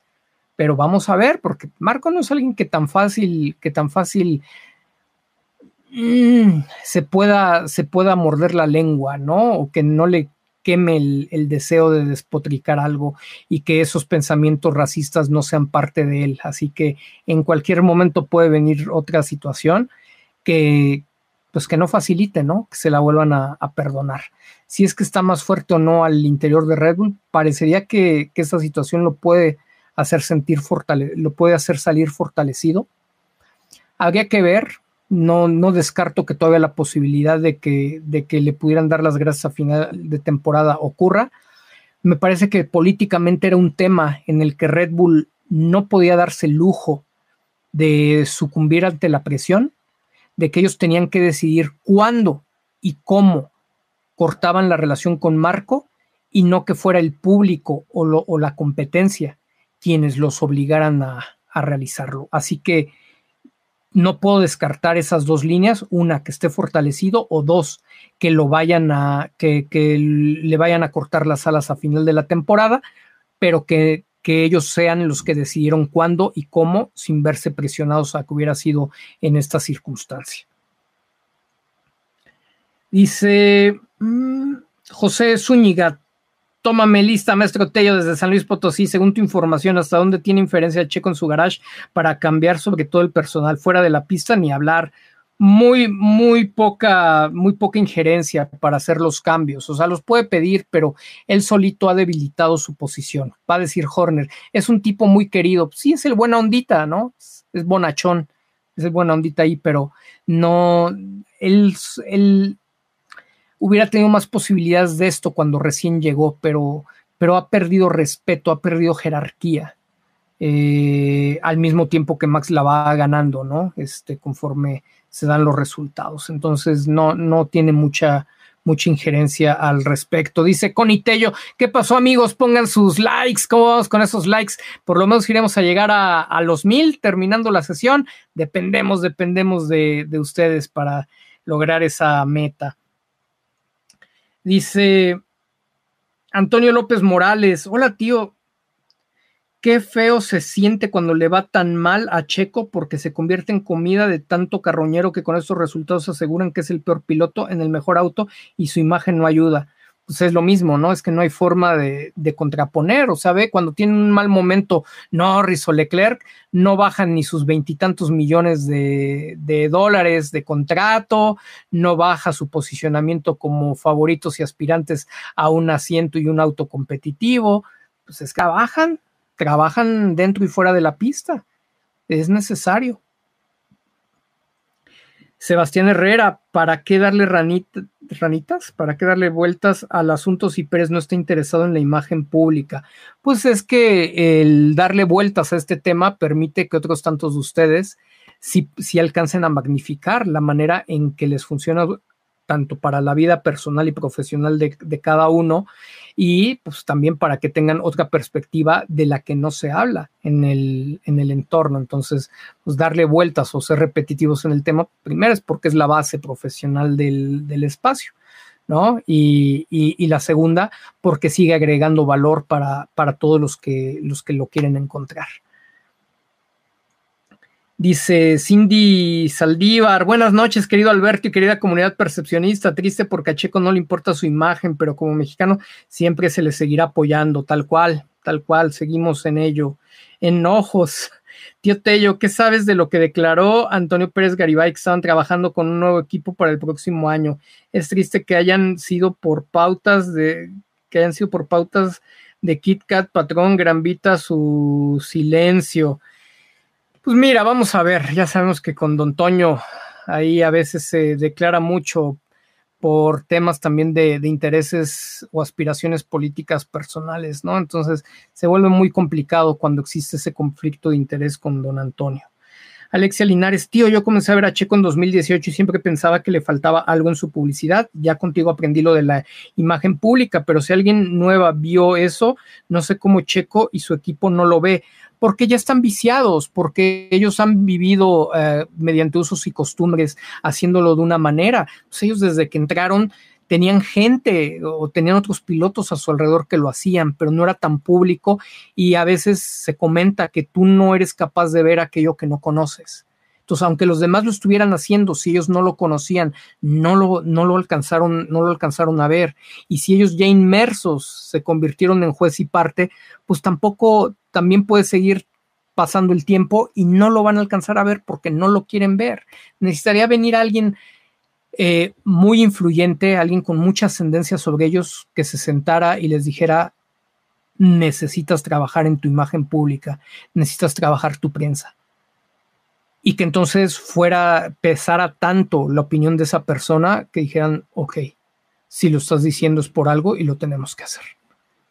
Pero si se dan cuenta, hasta en el estilo de Carlos Slim, son muy discretos para, para ese tipo de manejo. Entonces, creo que, creo que les está llegando la kriptonita por un lado que no dominan. Cindy Saldívar, querido Alberto, ¿qué opinas sobre las declaraciones de Zach Brown sobre Checo? ¿Cuál es la intención? Pues digo, ha soltado malas declaraciones sobre Checo, ha soltado buenas declaraciones sobre Checo, pero las buenas no son tan buenas y las malas sí son medio dolorosas. Parece que Zach Brown es un viejo lobo de mar y nada más anda jugando políticamente eh, pues dentro de todos los, los, temas, ¿no? También le gusta jalar reflector hacia McLaren y hacer declaraciones con cierta polémica, pues lo convierte en una suerte de Helmut Marco y a veces en una suerte de Christian Horner. Luis Diego Cantú, por ahí hubo una pedrada hacia este canal. En, en ese canal siempre hay pedradas, mi querido Luis Diego Cantú. No sé ni qué hayan dicho, pero siempre, toda la vida, han sido unos envidiosos. Este, y, mala leche. De hecho, en ese canal, mi querido Luis, se encargaron de envenenarle la mente más fuerte que ningún, que ningún otro lado y que ninguna otra persona al entorno de los Pérez. Mm, mi querido Luis David Zurdo, buena lectura ahí, que Checo sacado de Red Bull, pero por un bien darle un asiento al talento mostrado de Lawson. Creo que debemos minimizar las actuaciones de Lawson, apoyar más a Checo. Pues es que es que Lawson trae ahorita un hype bien importante y quedó emocionalmente como una, como una víctima. O sea, si lo vemos por el lado, el, respaldo más fuerte que tenía Checo era el consumo. Pero por, por otra parte, pues en la molestia que hay con Red Bull, pues no se quiere, no se quiere consumir, ¿no? Ha bajado muchísimo el consumo. Por la decepción que hay de los resultados y de los manejos, ha bajado mucho la interacción también sobre el tema checo con, con Red Bull Racing. Entonces, por un lado, si subimos el consumo y subimos la interacción con Red Bull, se les da a ganar y ellos de todos modos no le dan las cosas a Sergio. Y si no se les da, si, no se genera ese consumo, entonces Red Bull también tiene nuevas razones para no encontrar interés en mantener a Sergio. Entonces, de todas, todas, Sergio siempre las, las lleva de perder estando en, en, Red Bull. Se volvió un círculo vicioso porque pues ahí hemos dependido de que él mismo se dé su lugar y que una vez posicionándose, dándose su propio lugar, pues entonces podamos respaldar lo que él está diciendo y hacer un contrapeso para decir, o sea, lo dice porque puede, lo dice porque sabe y nosotros estamos con él. Pero no hay, no existe. Entonces, él lejos de, de garantizar cuidar la chamba, si es que esa fue la intención, eh, pues la verdad, la verdad para los que nos dedicamos a la imagen pública, entendemos que, se ha puesto pues, en el mayor de los riesgos a corto plazo. Alma Buchot, para mí, Checo pagó por el escándalo que le hicimos a Marco. Desde la práctica 1 era claro que el auto era porquería. Red Bull lo aisló para demostrar que no, no lo necesitaban para ganar el campeonato. Fíjate que alcanzó a, clasificar en quinto lugar y desde el quinto lugar tenía todas las posibilidades para, para llegar a ser el 1-2. Yo no estoy de acuerdo o sea, lo, comento, eh, Almita, no me parece, no me parece que vaya por ahí, pero sí lo dije al principio. Lo que, en lo que sí estoy de acuerdo y va un poco de la mano con lo que tú estás diciendo, es que sí había una clara diferencia entre eh, el trabajo que se hizo a fondo de configuración con Max Verstappen, que era el de este carro supremo, y el trabajo de configuración que ya se venía haciendo bien con Checo Pérez y que otra vez dejó mucho, mucho, mucho que desear. Sí creo que era el interés de, Red Bull volver a mostrar esta majestuosidad de, de su piloto de otro planeta, mucho más que perjudicar a Checo no lo veo, no lo veo como un lado de perjudicar a Checo porque ellos también se metían un balazo, un balazo en el pie. En, nunca puedes estar segura, nunca puedes estar segura de que a Max no le va a fallar, no va a tener un problema de confiabilidad en el auto, no va a poner una mala rueda, no va a haber alguien que cometa un error de conducción y se lo lleve. Entonces, en ese sentido, pensar que, Red Bull no quiere para Checo Pérez la segunda posición, siempre, por lo menos, en eso sí estaríamos cayendo en un, en un exceso y en un error. Una vez terminada la temporada, sí le pueden cobrar factura si es que se quieren deshacer por él, porque consideran que la, que la afición eh, les pegó muy fuerte y se convirtió de alto riesgo con el tema Marco.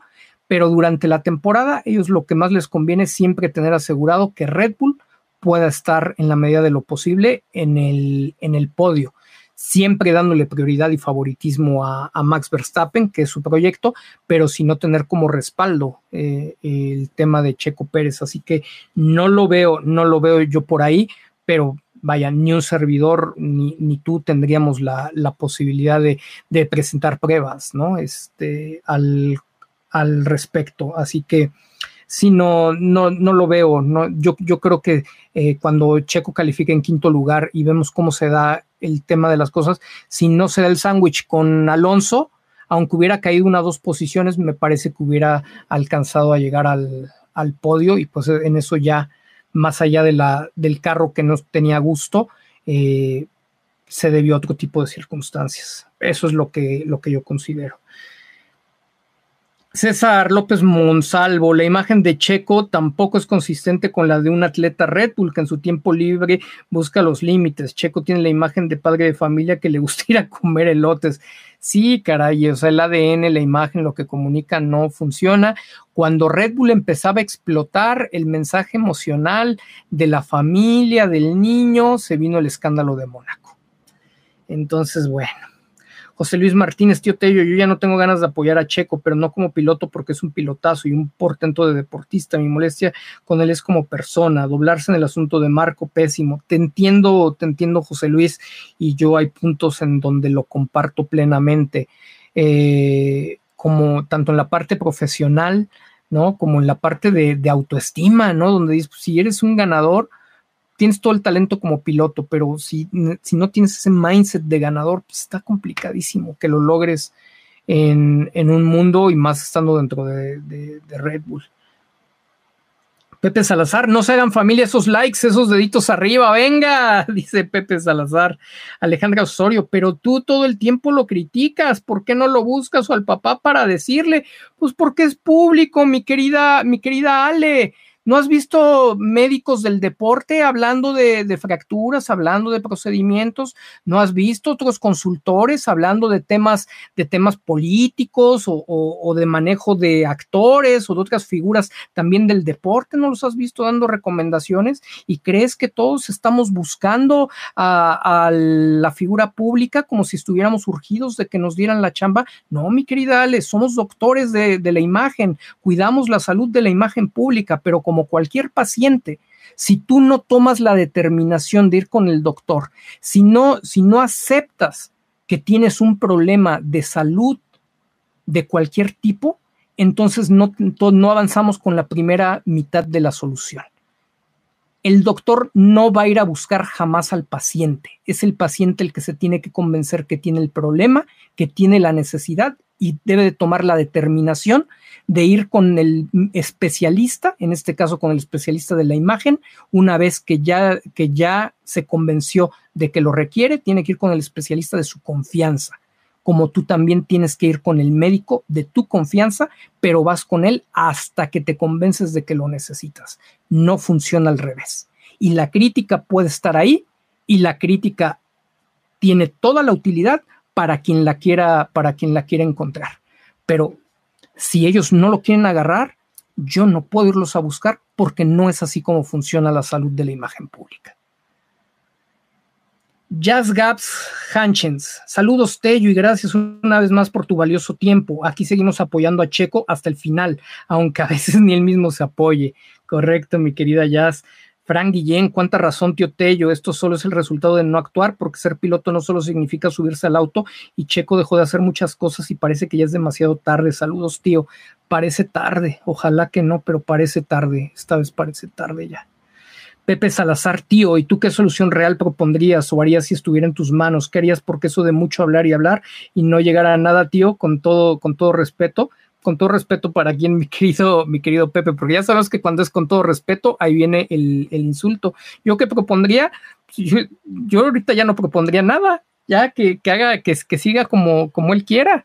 ¿No? Yo ya hablé todo lo que tenía que hablar, se dieron los consejos y, la, y las sugerencias cuando se, tenían que, que, dar, no se tomaron, se requería un proyecto integral, no simples parchecitos, no simples aspirinas, y, y no llegaron, mi querido Pepe, ¿no? Porque cuando me hablas de una solución real o qué, o qué propondrías o harías si estuviera en tus manos, pues de entrada lo necesito tener en mis manos, pero lo que ha estado, lo que ha estado en mis manos con la información que se posee, ya lo he compartido mucho tiempo. Si no, quizá más bien no has estado el suficiente tiempo aquí, Pepe, y me tomo personal, muy personal, el comentario que me acabas de hacer.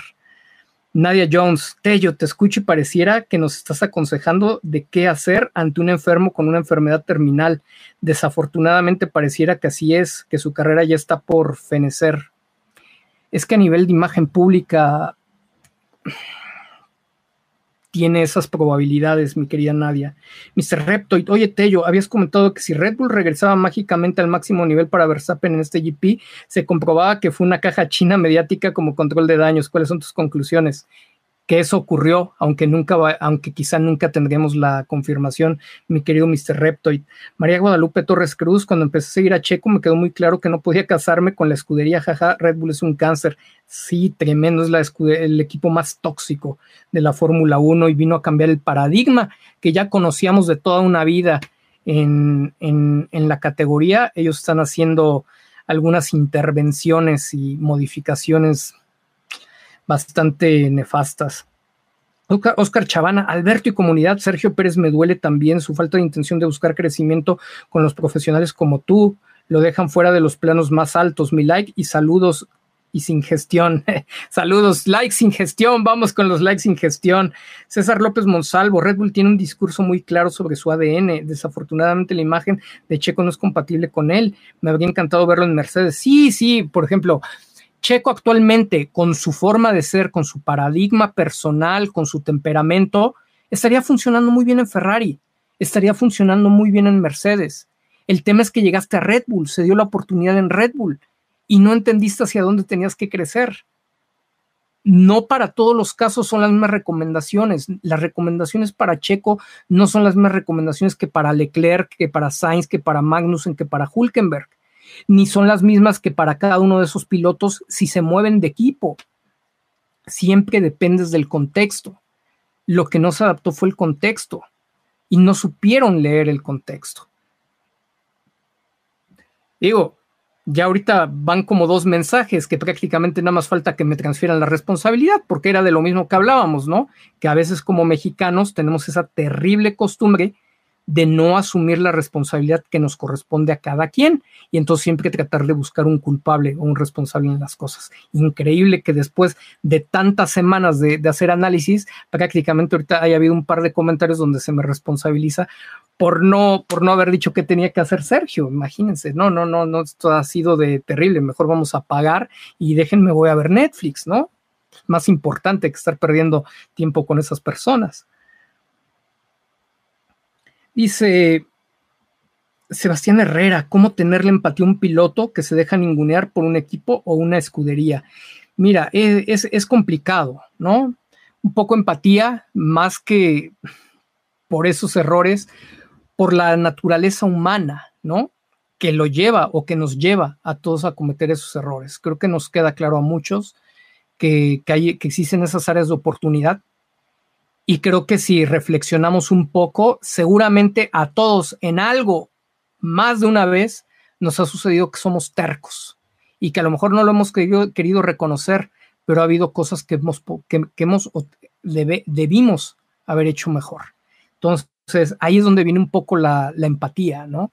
O la identificación, si nos ha ocurrido o si creemos que no nos ha ocurrido, pues entender que a otras personas sí les puede ocurrir que aunque desean hacer algo, no se alcanzan a dar cuenta o hacen todo lo contrario de lo que tendrían que hacer para alcanzar sus, sus metas. Carlita Jicotenca, nadie escarmienta en cabeza ajena, todos tenemos nuestras malas rachas, no hay más que seguir apoyándolo y disfrutarle del mejor piloto de F1 mexicano mientras sea posible, espero, y en otra escudería. Sí, Carlita, eso, eso, eso sin lugar a dudas, ¿no? O sea, por más que, se lo hayamos comentado, por más que yo lo hubiera buscado, por más que fuera lo que, lo que fuera, Si él está convencido que no lo necesita, no lo necesita, así se le esté cayendo el mundo a pedazos. René, tío Tello, opino que probablemente el ambiente interno de Red Bull y de toda la Fórmula 1 es como todas empresas, no es una familia. Ojalá lo entienda y que se dé valor subir su estatus dentro de Red Bull. Lo acabas de describir, René, no es una familia. Se va a reír Sandrita si anda por ahí. Eh, no es, no es Pitufilandia eh, y no son los pitufos cantando canciones agarrados de la mano, dando vueltas en círculos. Eh, Alfonso Shank, si llegar, al, si llegar a la F1 es complicado, si llegar a la F1 es complicado, estar en un equipo top es casi imposible si no cuentas con el apoyo económico y político. Espero que su entorno pueda ayudarlo psicológicamente. Ojalá, Alfonso. Elías Tisbita, tengo una duda, ¿por qué en la Q2 los tiempos de Max y Checo son similares? Para mí el error de su equipo fue que lo volvieron a sacar con neumáticos nuevos y para Q3 ya no tenía ningún juego nuevo. En Q2 pasó algo, ya se habían dado cuenta que la superioridad de Max era tremenda ¿no? O sea, la configuración, el auto, todo era tremendo. En Q2 solamente marcó un tiempo Max Verstappen. Y ese único tiempo, que es el que comentas, ¿no? Que fue muy similar al de Checo al final, ¿con qué creen que lo marcó? Lo marcó con blandos usados. Con blandos usados. Los blandos usados si no me equivoco, habían sido creo que los mismos de la, de la Q1.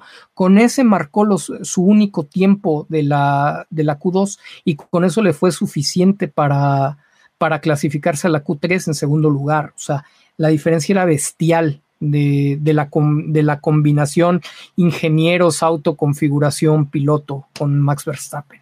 Entonces, por, esa situación fue que los demás, solo con neumáticos nuevos, blandos nuevos, incluido Sergio, pues lo pudieron, lo pudieron, se pudieron acercar un poco.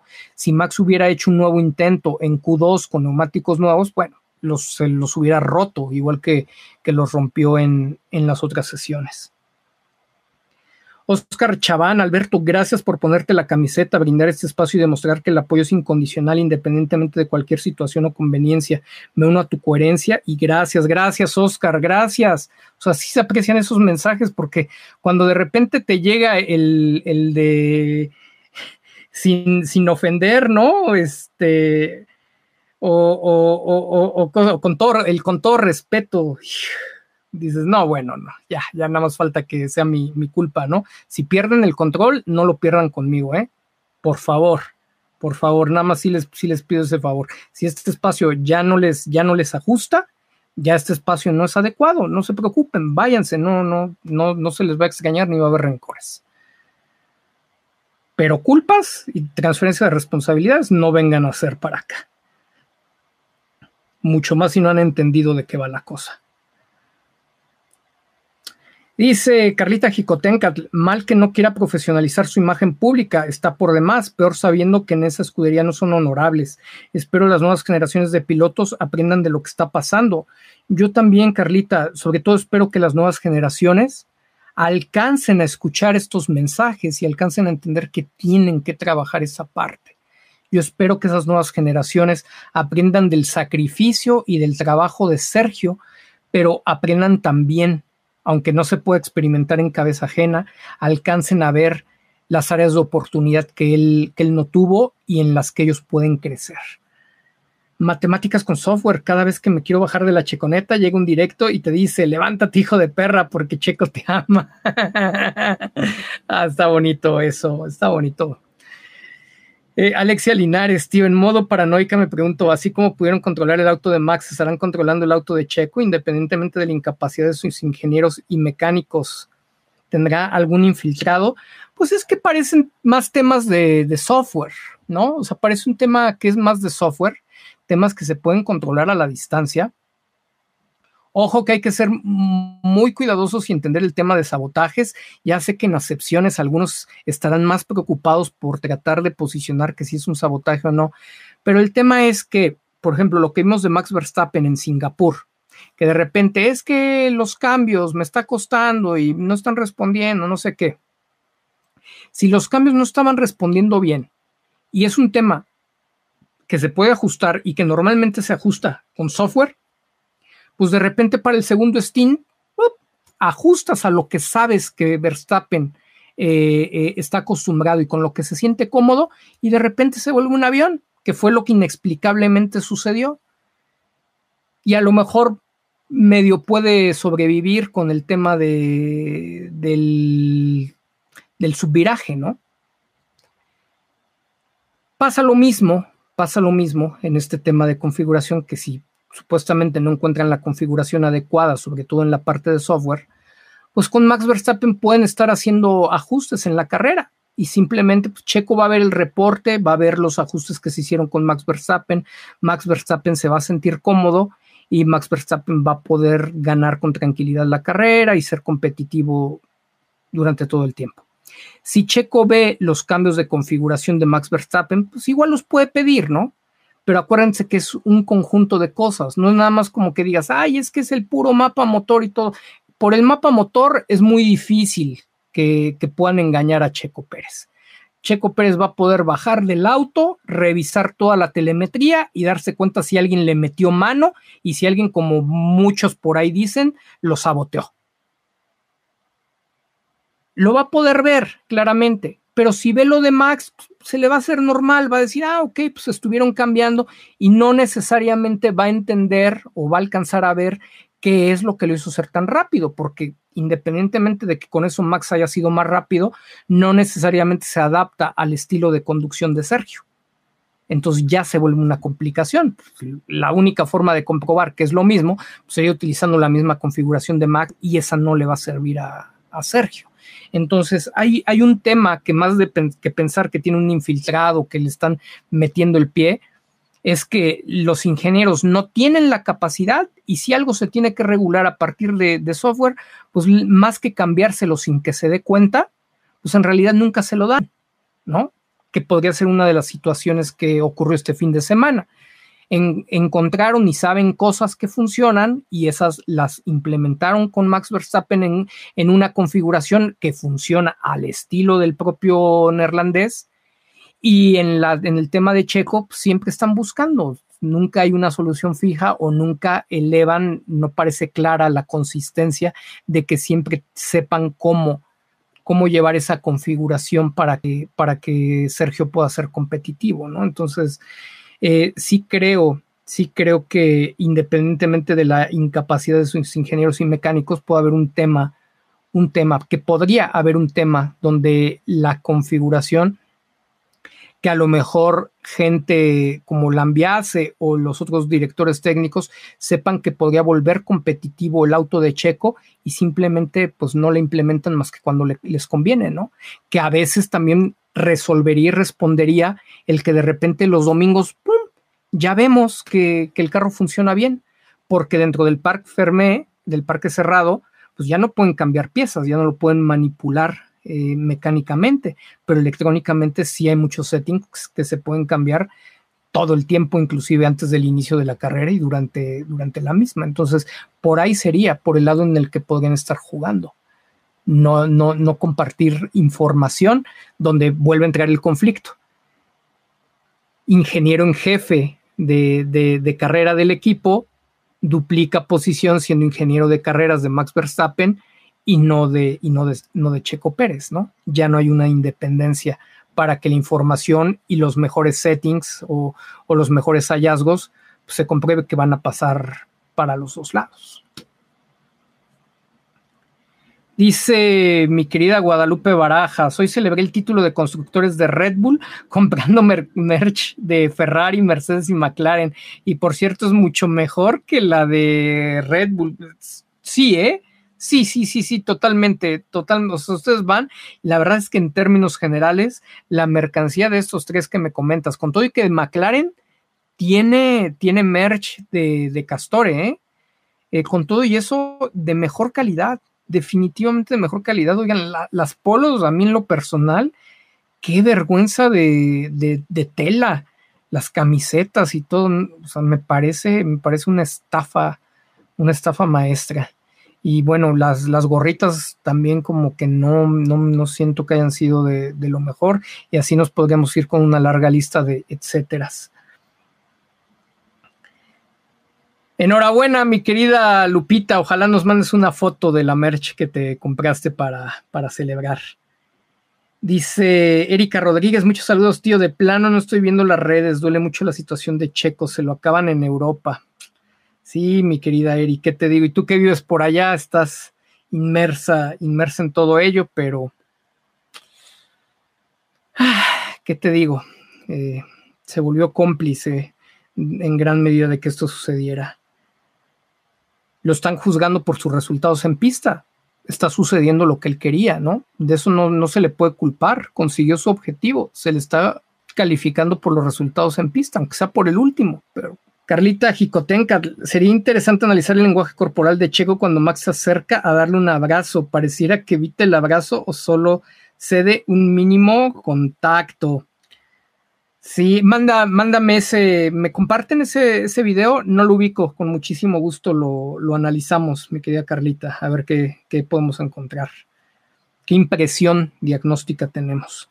JD Gráficos, impresión y diseño, los likes no cuadran con la audiencia. Saludos desde Celaya, Guanajuato. Sí, tuvimos, hemos tenido una audiencia bien constante que ha ido y venido, pero pues no llegamos todavía a los mil likes.